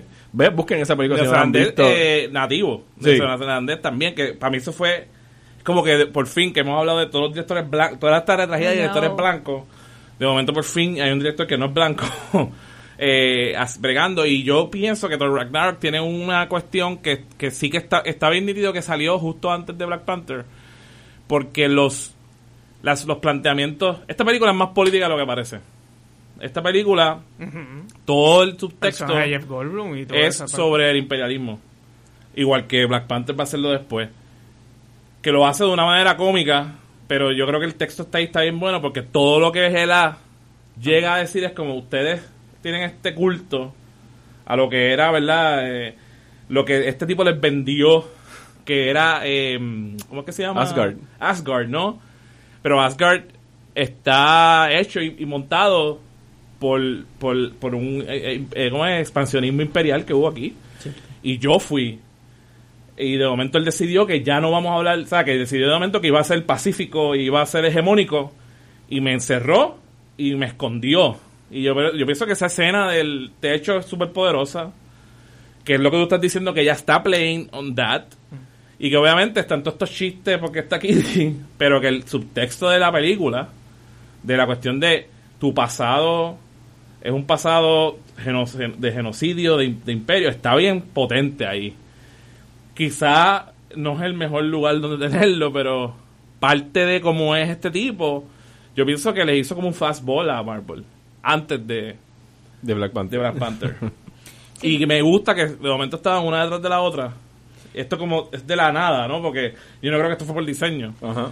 Eh, Sí, Oye, era que como que habían dos ahora. historias full. Está Thor teniendo su aventura, pero está este personaje de este British colonizer que viene todo refined, que su immediate, este, su immediate character es este Dread haciendo de el acento cafrecito British. Ajá. Este, so que ella le está talking down to him porque no Exacto. es de la misma casta she's being very Sí, ella está trayendo el pasado real de la Ajá. fundación, que la, es la fundación de, de Asgard, y por eso es que Asgard tiene que destruirse al final. y- O sea, ese es el mensaje. Asgard tiene que dejar de existir, porque Y- Asgard es una mentira. Claro. Igual que el imperialismo blanco, eh, británico, gringo, Claro. alemán. Y esto Ya es el eh, pasado, y entonces también como que el tener este nuevo New Zealander como que poking fun a este br- extra British woman y a este Cockney-ish, este British guy. Y estaba ahí, pero no sé si maybe en Inglaterra reaccionaron mucho más fun a esto, pero en el cine esto era dead quiet cada vez que hablaba. Yo decía, but she's being extra British, it's amazing, she's being Porque no, extra no British. es un humor al que estamos aquí acostumbrados. Pero. También falls flat, porque para mí el, el flow más grande de esta película, y no tiene mucho, pero este es el más grande, es que I don't give a shit about Asgard y me estás pidiendo que yo me preocupe de Asgard toda la película.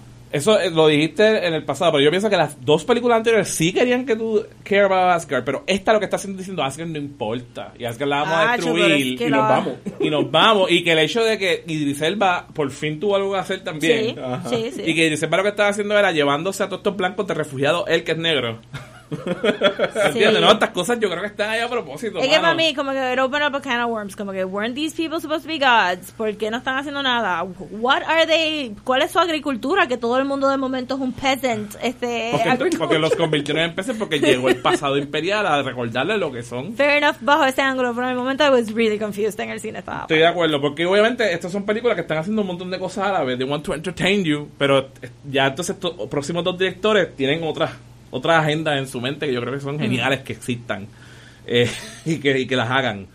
Y para mí también tiene que ver mucho que la voz final, cuando Asgard se destruye, es el director.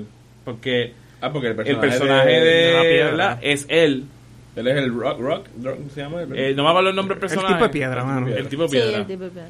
que cuando se destruye Asgard, que no se sabe si se destruye, ¿sabes? Que dice como que, ok, no, pero mira, todavía está ahí en los foundations de esto. Exacto. Ok. Es lo que vamos a hacer, una nueva. Y boom. Y para el carajo se ve y dice, ok, pichea.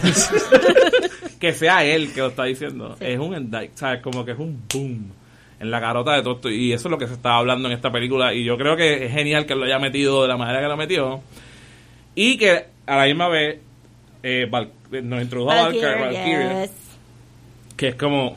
Wow, mi mi insane crush. Ahora Hace mismo tiempo no había un personaje tan Thompson forever. bufiado en, en la introducción de ella está Y súper se nítida. supone que fuera y bisexual supone que no fuera está implícito Es- todavía porque Eh, cuando no. pero está súper implícito No. que tú tienes que buscarlo porque perdóname ella está tan Es encabronada sub- porque la tipa que se mató era su novia tú sabes, Ah, no, está full, obvio. full. Eso claro. estaba ahí. Eso Eso estaba está ahí. eso, Eso no lo lo quitaron esconde, pero está exacto. tan obvio No, mano. que estaba Pero ahí. no, ella tenía otra escena donde sí iba a tener como que un contacto físico con otra muchacha y lo quitaron. Eso es lo mismo que pasó después en Black Panther con. ¿Cómo se llaman los guards de. Sí, con las este Eh, Dora. Darai Gunina es la, actriz, no me acuerdo. Dora. Milia. Dora Mila es la Que ella tenía, que eran Dora parejas, los personajes, y las escenas que establecen eso claramente también las cortan. Sí. que entonces es el problema Porque este de what's happening with gay persona, representation ajá, exacto, porque una persona que no quiere ver gay subtext va a ver como que, bueno, será la líder de las Valkyries y ella se sacrificó por su soldado. Y una persona que quiere ver gay subtext va a decir, they were girlfriends. Y entonces Marvel gets to have it both ways Es sin verdad. concretizar. Y esa es la frustración que gay people tienen all the fucking time. Así que, que está, están las time. cosas ahí puestas a mitad. Ajá. They're winking at you, pero Ajá, no están como exacto. They want your que... money and they want your, loyalty, pero nunca commit. Es que, y eso no está tan mal, está peor cuando usan actual queer este pain para sus straight stories, pero eso es otro Bueno, es podcast. algo similar a lo que ocurrió, y este me estoy yendo en una tangente, pero en la serie, no sé si tú veías Legend of Korra. De Legend of Korra. Eh, yes, it's my favorite. Pues esa serie es buenísima y también estaba todo el momento implícito de que Korra tenía una atracción, no me acuerdo cuál es el personaje Jade. de Jade. Y al final, te, el final lo, no ningún momento lo establecen claramente. Te ponen una música romántica al lado, pero ese también, si nos podemos desviar tres segundos para la Legend of Korra, ese final fue como con fuck you a Nickelodeon, que los trató bien lo mierda en ese acabaron en- tercer porque lo dieron en season. internet, ni siquiera se Eh, ajá, el- Ajá. ese, ese tercer season los trataron bien, bien la y tú sabes que Nickelodeon es el dueño de esa propiedad y nunca lo va a soltar, nada más para que ellos no puedan hacer más nada con eso. Bad trip. Cierro paréntesis de Legend Sí, mano. So, a mí Thor me gustó mucho. Sí, pienso que tiene problemas. Tiene razón en, el, en, el- en la superficie. Que sí hay problemas con. Yo leí tu crítica cuando salió. Que sí se- son desperdicios también. Pero yo pienso que es porque está todo este otro subtexto que quizás no, no está tan obvio. Y que él está jugando con eso. Eh, aunque sé que a lo mejor pudo haber sido mejor película por eso. Y obviamente ellos sí perdieron algo en esa, en esa tercera actitud de esta película que la tiene también. Que es la pelea con el perro y Hulk. Sí. Que en verdad es como. Es una excelente idea que no se. No se. No pasa. No, Porque nadie quiere ver a Hulk matar a un perro. Correcto, pero pelear con él sí. Entonces es como después que me you tease me, o por lo menos mano Idris, porque al principio Idris era el que iba a pelear con la espada y el perro, ¿no? Sí. Entonces hacen el chiste de que Hulk se tira. ¿Sí? Sí, sí, porque Idris es el que está ahí como que ve al perro y dice, pues, esto es lo que me tocó. Aquí es que, aquí que Idris Elba se va porque él es, él está igual que Eccleston, que no Sí, quiere saber de. Marvel y está encojonado y se va. Pero lo dejaron vivo, yo me quedé como... No, ahora lo mató. Bueno, ahora, ¿verdad? Infinity. Sí. Este... Ellos tienen que empezar Oh, a matar mucha gente. que Se va, no luego pase. se va a limpiar un montón de gente. Sí, sí, sí, sí, sí. sí. Ay, Dios, Tiene que morir mucha gente. Tenemos que hacer un pool Eso es buena, eso es de buena. cuántos personajes se van en Infinity War. O en la próxima, porque tampoco, o tú quieres... No, no, yo digo específicamente en, en esta esta. parte. ¿Cuántos se van? ¿Cuántos ustedes? Yo diría que se van. Yo voy a decir cinco. Cinco suena Cinco. como un buen número, sí. Cinco son un montón. Ok, vamos a hacer rápido, pero para cerrar ceremonialmente, después de esto fue Black Panther, ya tenemos un podcast completo que pueden Sí, escuchar. ¿Pueden escuchar el podcast de No, este, a mí también lo otro que me gustó de Thor fue que esta fue bien colorful y bien bonita. Sí, no, no, y, era, lo- y- tenía un poquito del Guardians, del de Guardians número uno, del scope. Exacto. Y de la diversión que James Gunn te quiere tirar, aquí estaba como por default, eh, porque obviamente te pones a James Gunn. a Sí, este no, yo, yo pude haber visto una película entera de Jeff Goldblum, pero eso lo puedo decir cualquier día de la semana. Sí, eso Sí. como que... Eh, tiene sus chistes, tiene, ¿sabes? está bien balanceada. también estuvo este super nice porque Planet Hulk de verdad es cuando mucha gente te dice que les gusta Hulk, la historia que te van a decir que les gusta mucho es Planet Planet Hulk. Hulk. Y entonces esto fue una, ma- una manera de no desviarnos completo. Como un exacto. Que- que Tienes funcionó. el casco, it's enough. Exacto. Sí, el casco, porque no hay mucho No más. hay mucho más. Bueno, y que la gente tiene los effigies. Ah, bueno, sí, sí, él se convierte en una- ¿no? sí, sí, sí, y- yo tengo que estar sorprendido de que ellos votaron el chiste de He's a friend for work Ajá, en el trailer. Sí, mano. Pero como quiera funcionar la película. Sí, sí, sí. ¿Sabes? Sí, Fíjate, pero hubiera sido nice de esa fue sí. una de mis mayores quejas. Hubiera sido una mejor sorpresa, ¿no? Eh, el no haber entre- dicho que Hulk salía, digo, es algo que tú no podrías guardar secreto hoy día. Sí, Pero no de la manera que salía. Tú Pero más enseñabas una cara de Hulk. Sí, mira, Mark. Ruffalo va a salir y va a estar Hulk. Ok, pero mano, no me chotes. Porque a tan pronto dicen a los 20 minutos de que va a pelear con un gladiador, con el champion. Ya ¿no? sabes. Ese es Hulk. O sea, ya te lo enseñaron en el trailer. Entonces, Sí. cuando Exacto. sale el yeah de Thor, hasta eso te matan. O sea, la emoción Sí. de Thor Sí. cuando ve a Sí, Hulk. Sí. Pero a mí me gusta como A mí sí también. I'd still Quedó nice, it. pero igual que la camisa de, de- Igual que no hubiéramos visto todos los cars de Killmonger en Black Panther, esta escena hubiera sido nice. No pongan todo en los trailers para que uno Es se verdad. asombre. O no vean trailer. Yo no he visto los trailers de Infinity War. Pero a veces está en cine y no puedes evitarlo. Ah, no, yo te tapar los oídos y empiezo a hacer la, la, la, la. Yo lo hago. Pero es porque ellos guardaron más chistes de ahí, porque también está esa de, hey, he's a friend from work. Y cuando O sea, la cara, la reacción de Loki. Ajá, y, Hulk, y Loki está como, me tengo que ir. Pero después, entonces, cuando Hulk le hace lo mismo a Thor que le hizo a Loki, Loki se pompea como, ¡Yes! También le pasó a él. Eso es otra manera que me gusta que sea un shared universe. De esa- esos little moments que son el reward de todo haberte sentado a ver todo esto. Exacto. Y me gustó también la, eh, cómo terminaron la rela- terminaron entre comillas la, la rencilla entre Loki y Thor aquí. Donde en un momento dado todo el tiempo Sí, está implícito. We're destined to do this forever. Ajá, está pero está implícito que en verdad Thor es el que estaba tripeado con Loki. So Loki tiene el poder, ¿verdad? Pero llega un punto donde Thor le vira la tortilla, que es la escena del ascensor, Ajá. Sí. Y le cambia, le transfiere el como I don't, I don't care. ¿Qué es lo que dice? Le dice, Let's do, eh, please help, or someone help. eh. Ajá, que termina con eso, pero la, la, la conversación implícita es como, ¿sabes qué, Loki? Whatever, man. Y Loki ahí cambia como, no, no, ¿cómo que whatever, man? Yo No, quiero no. que tú me hagas caso. Esa transferencia es bien... Está ahí subtext y funciona un montón para cuando regresa. So, ¿Ustedes creen que Gila se murió full or what? Oh, yo creo que en el Blanchett Sí, no vuelve Blanchett, más. that's it. Eso es un one-timer para ella. Sí. Sí, muy Pero bien, estaba pensando, Thanos no se supone que está enamorado de Death. Sí, eso no lo este van- es eso el no de- lo van a este hacer en Infinity War. De los Asgardians. De hecho, Ok. hoy anunciaron como un casting news de última hora, porque eso ya se grabó, que Carrie Coon hace de Próxima Midnight. Eh, ¿Ah, sí? sí, sí, Midnight Próxima, no me acuerdo el nombre de... Próxima Midnight. Es como que la líder No, de no, los de, De los- de henchmen, de uno de los henchmen, de digo, eh, creo que es un personaje que es motion captured por completo, así que Carrie Coon lo que va a hacer es la, La voz. y- sí. Eh, pero sí que la- lo de- ellos ya dijeron que lo del enamoramiento con la muerte eso no va en, en Ah, este ok. universo. Ah, no va. That was the only romance I was Aquí, looking aquí yo entiendo que lo único que iban a hacer es pues, yo quiero las gemas y that's Y it. ya. So, entonces, nada, Thor cierra ahí, fue una sorpresa. Yo creo que fue una sorpresa para todo el mundo, Thor. Sí. Sí. Ahí Robert Downey Jr. estuvo diciendo estos días que él- esa es su pe- película favorita del MCU hace unos días atrás. Todo el mundo Bien, sabe que él bien, tiene como que bien, todas las bien pantallas corriendo. No, la Iron película Man es súper divertida. Perdóname, Rosa. No digo nada. Lies. Que él probablemente tiene un cuarto lleno de pantallas corriendo Iron Man todo el tiempo y se sienta ahí como que. God, I'm so beautiful. Pone las tres a la vez. Como se, con- que está cabrón cómo se convierte eh, Downey en Tony Stark. Tú no puedes pensarlo de otra Brutal, manera. bien brutal.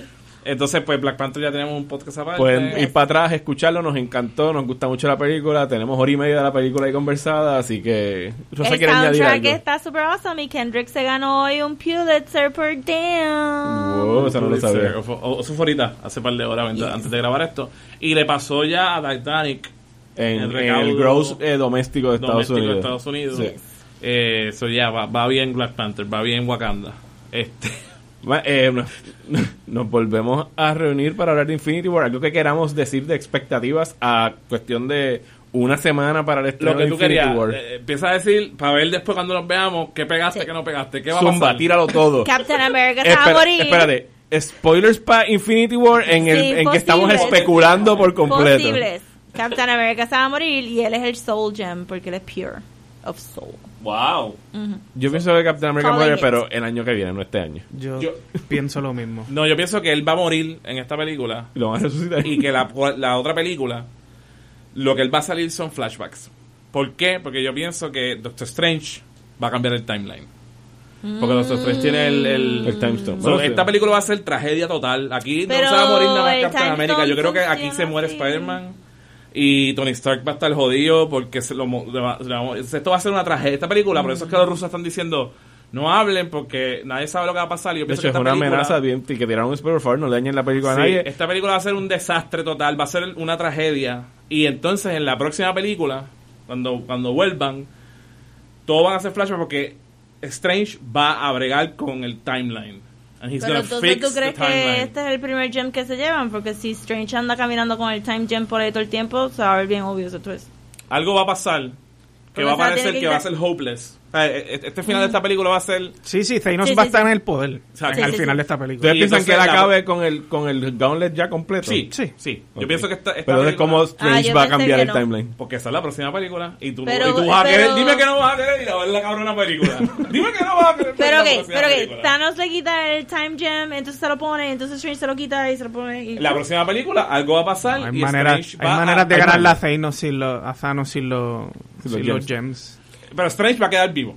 Mm. Y todo lo que está That's gonna be a filmándose ahora, Corrígeme si me equivoco. Ant-Man es lo único otro que sale de Marvel este año. sí, después de Infinity. Y después no tenemos nada de Marvel hasta Infinity War 2. Captain Marvel, ¿no? Te voy a decir Captain ahora. Marvel están filmando, pero Captain Marvel sale después de Infinity War. Eh, aparece, no, eh, fase 3 se acaba con Avengers 4. Mira, Sí, sí, sí. Avengers Squad. sí, Sí, la sí, próxima. la próxima. Ah, la próxima. Ant-Man and the Wasp, Captain Marvel y entonces se acaba con Avengers 4. Ah, Captain Marvel sale antes de Infinity, de Infinity Yes, War 2, exacto. o lo que sea, ¿cómo se ve Y como Pero Captain Pero Captain Marvel es una precuela. No, tienen, no que molestarse Por con eso, nada. y Pero Ant-Man no va a reaccionar a nada de lo que haya pasado en Infinity No, War. pasó una secuela directa no va a estar de en. Infinity. Puede ser como una secuela directa. Homecoming o algo así, no sé, que, que en verdad pasó despu- antes que pasara... Y yo creo que ahí, ahí tú tienes, para mi teoría esta que Nah, estoy diciendo, tienes más nobody carne todavía, porque mira, mira, mira esto. En Ant-Man and the Wasp ya está el Quantum Realm, Ajá. que ahí está perdida. La, eh, La mamá. la ¿verdad? Tim, eh, Janet Van, Janet Janet Van Dyne. So, estoy seguro que algo va a pasar, que Strange va a aparecer en todas esas películas, que van a setear lo que va a pasar para cuando Strange vaya a cambiar el timeline So, en la todo va a 4. ser como que Strange va a ser el héroe de todo esto. Al final en la 4. Pero no, Good Y ahí está, Lord. por dime, no estamos esperando un tipo final de Superman de movie que le dieron para atrás a tierra y ya, ¿verdad? Porque No, eso va no, a estar no. bien cheap. Yo creo que él va a cambiar el timeline de alguna manera, donde va a haber unos stakes, donde va a haber uno- va a pasar- van a pasar pérdidas después. Pero ellos, te- es que esto, mira, yo te digo esto porque Marvel hace esto todo el tiempo. O sea, Marvel, esto está en el DNA de Marvel. Pero es que a mí no me sorprendería que aquí haya muertes definitivas porque esta gente ya se le acabó el contrato y los Sí, pueden matar. Por eso que yo. Completamente de acuerdo. Pero yo estoy hablando de lo que ellos van a querer hacer para que tú vuelvas a Avengers 4. Porque recuerda que al final del día. No tienen sí, que hacer mucho no, para que vuelva a Avengers. Pero yo creo que hay un montón de gente que está esperando muertes. Yo ¿verdad? diría que yo no quiero cinco muertes. Yo creo que va a haber más de cinco A mí me va a doler que es Oye, pero no, te estoy diciendo que sean cinco muertes grandes. Pueden matar a quien estamos diciendo ahorita que se A. Idris Elba. Ay, A Idris Elba, No, eso, eso me sacaría a mí tanto. No, no, no, no. Pero yo sé que va, se va a tener que morir gente. Pienso que las muertes van a ser permanentes. Porque Fucking van a escoger. Este, Count on oh Hawkeye, my God, man. Hawkeye, se Hawkeye tiene que ir muere. ya. Sí, No. que Hawkeye muere los primeros. eh, dijimos que Hawkeye se moría en el opening scroll. No, Hawkeye, Hawkeye es is como que dead. un pan así. De momento vemos el cuerpo de Hawkeye en un field. Con el funeral. Yo pienso que va a haber muertes permanentes, pero esas muertes permanentes se van a solidificar cuando llegue Avengers 4. Que ellos van a hacer el stunt de que van, en verdad van a matar más gente de la que tú jamás pensabas. Y yo creo que Spider-Man se va para Es los correcto, es correcto. Va a morir más gente que realmente no va a estar muerta. Exacto. O sea, se van a morir muchos que van a quedarse muertos. Cuando termine Bueno, Strange. corrígeme porque no me, lo leí hace mucho Infinity tiempo. Gauntlet En se Infinity muere War la mitad de la- a todo el de- mundo y de al la- final logran revivirlos de una la, forma. la mitad del universo Ajá. desaparece. Pero eso entonces no le daría más credence a que lo que viene por ahí es Secret Invasion. Los que revivieron son Quizás, Skrulls. pero para mí ahora el, el endgame de esta gente es, yo voy a hacer algo súper chocante cuando se acabe esta película. Doy para atrás en el tiempo en mis próximas dos Voy películas Marvel, y ajá. voy tirando el hint de que Strange está haciendo cosas en el timeline. Y en el A4, Eso es- Strange rescata el timeline lo más que puede, que es un, un poco lo que hizo en, la, en su propia película, ¿no? Sí. Que él cambió algo, hubo, consecuencias, pero cambió. Sí, sí, sí, sí. Y va a haber unas muertes permanentes que yo creo que van a ser Captain America y Tony, lo más probable. Pero yo creo que en esta película van a morir. Mu- Muere Spider-Man y muere Ant-Man y tú sabes. Como que va a haber unas muertes que tú Realmente no me gusta el timey-wimey stuff, pero admito que pues realmente no hay ninguna otra manera de arreglar el mes que van a hacer. Porque tú sabes que esta es la otra cosa que está pasando. Por culpa de Homecoming, hay un mes en el timeline ya. El- lo- los años de. Si te pones a hacer la cuestión. Ah, si te pones en serio a velar. El, cuando me dieron a Spider-Man que pasó. ta- no cuadra. No cuadra con que... Las edades de la gente. vino antes de... Las edades de la gente, esto pueden buscarlo en Google. Ajá. Y lo- me imagino que los que están escuchando que son super fan ya lo saben. Ajá. Pero básicamente, una vez dijeron que en Spider-Man dicen que pasó 8 años. Desde, que- Ave- desde Avengers. eso no cuadra con las edades que tienen ellos. Eso está jodido. Tú lo buscas online y es verdad.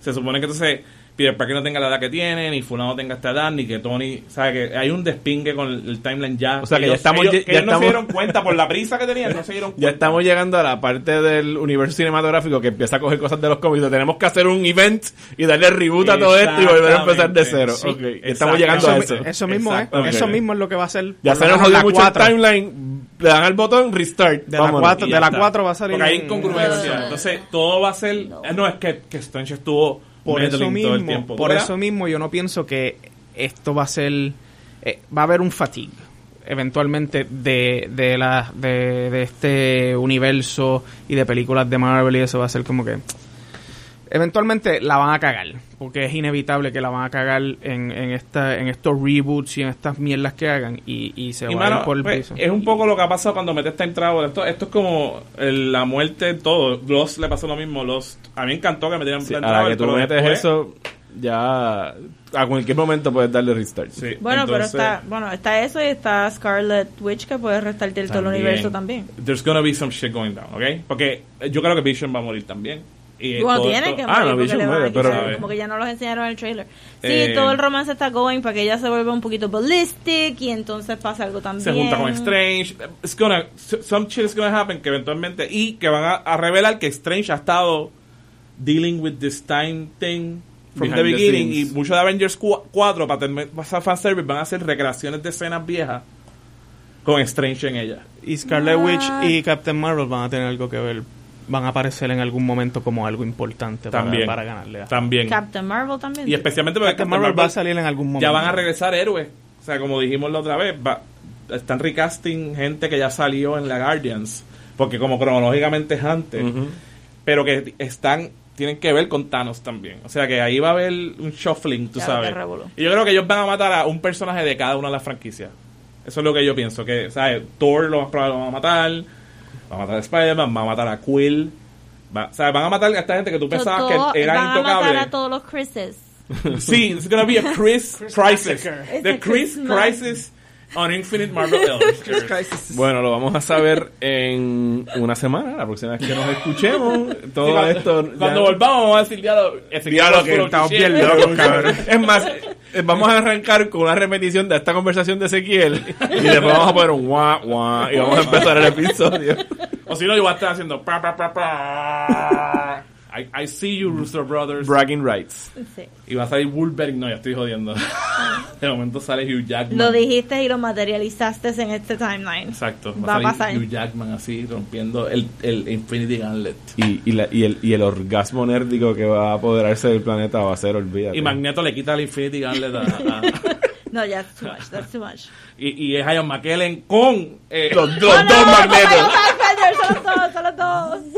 Con Fassbender. Ya vamos, se acabó este podcast. Nos escuchamos dentro de cuántos días Eh, regresamos el 30 de abril, si no me equivoco, esa es la fecha de. y ya seremos otras podcast. personas en otros universos. Sí. ¿Estuvieron con ustedes? Mario Alegre Femenino. Rosa Colón. Gabriel Sánchez Bicepo. Y ese que Rodríguez Andino nos buscan en... Eh, estamos en cinemánico.net, en Twitter estamos como Cinemánico Pod, en Facebook nos encuentran como eh, Cinemánico eh, y nos pueden escribir.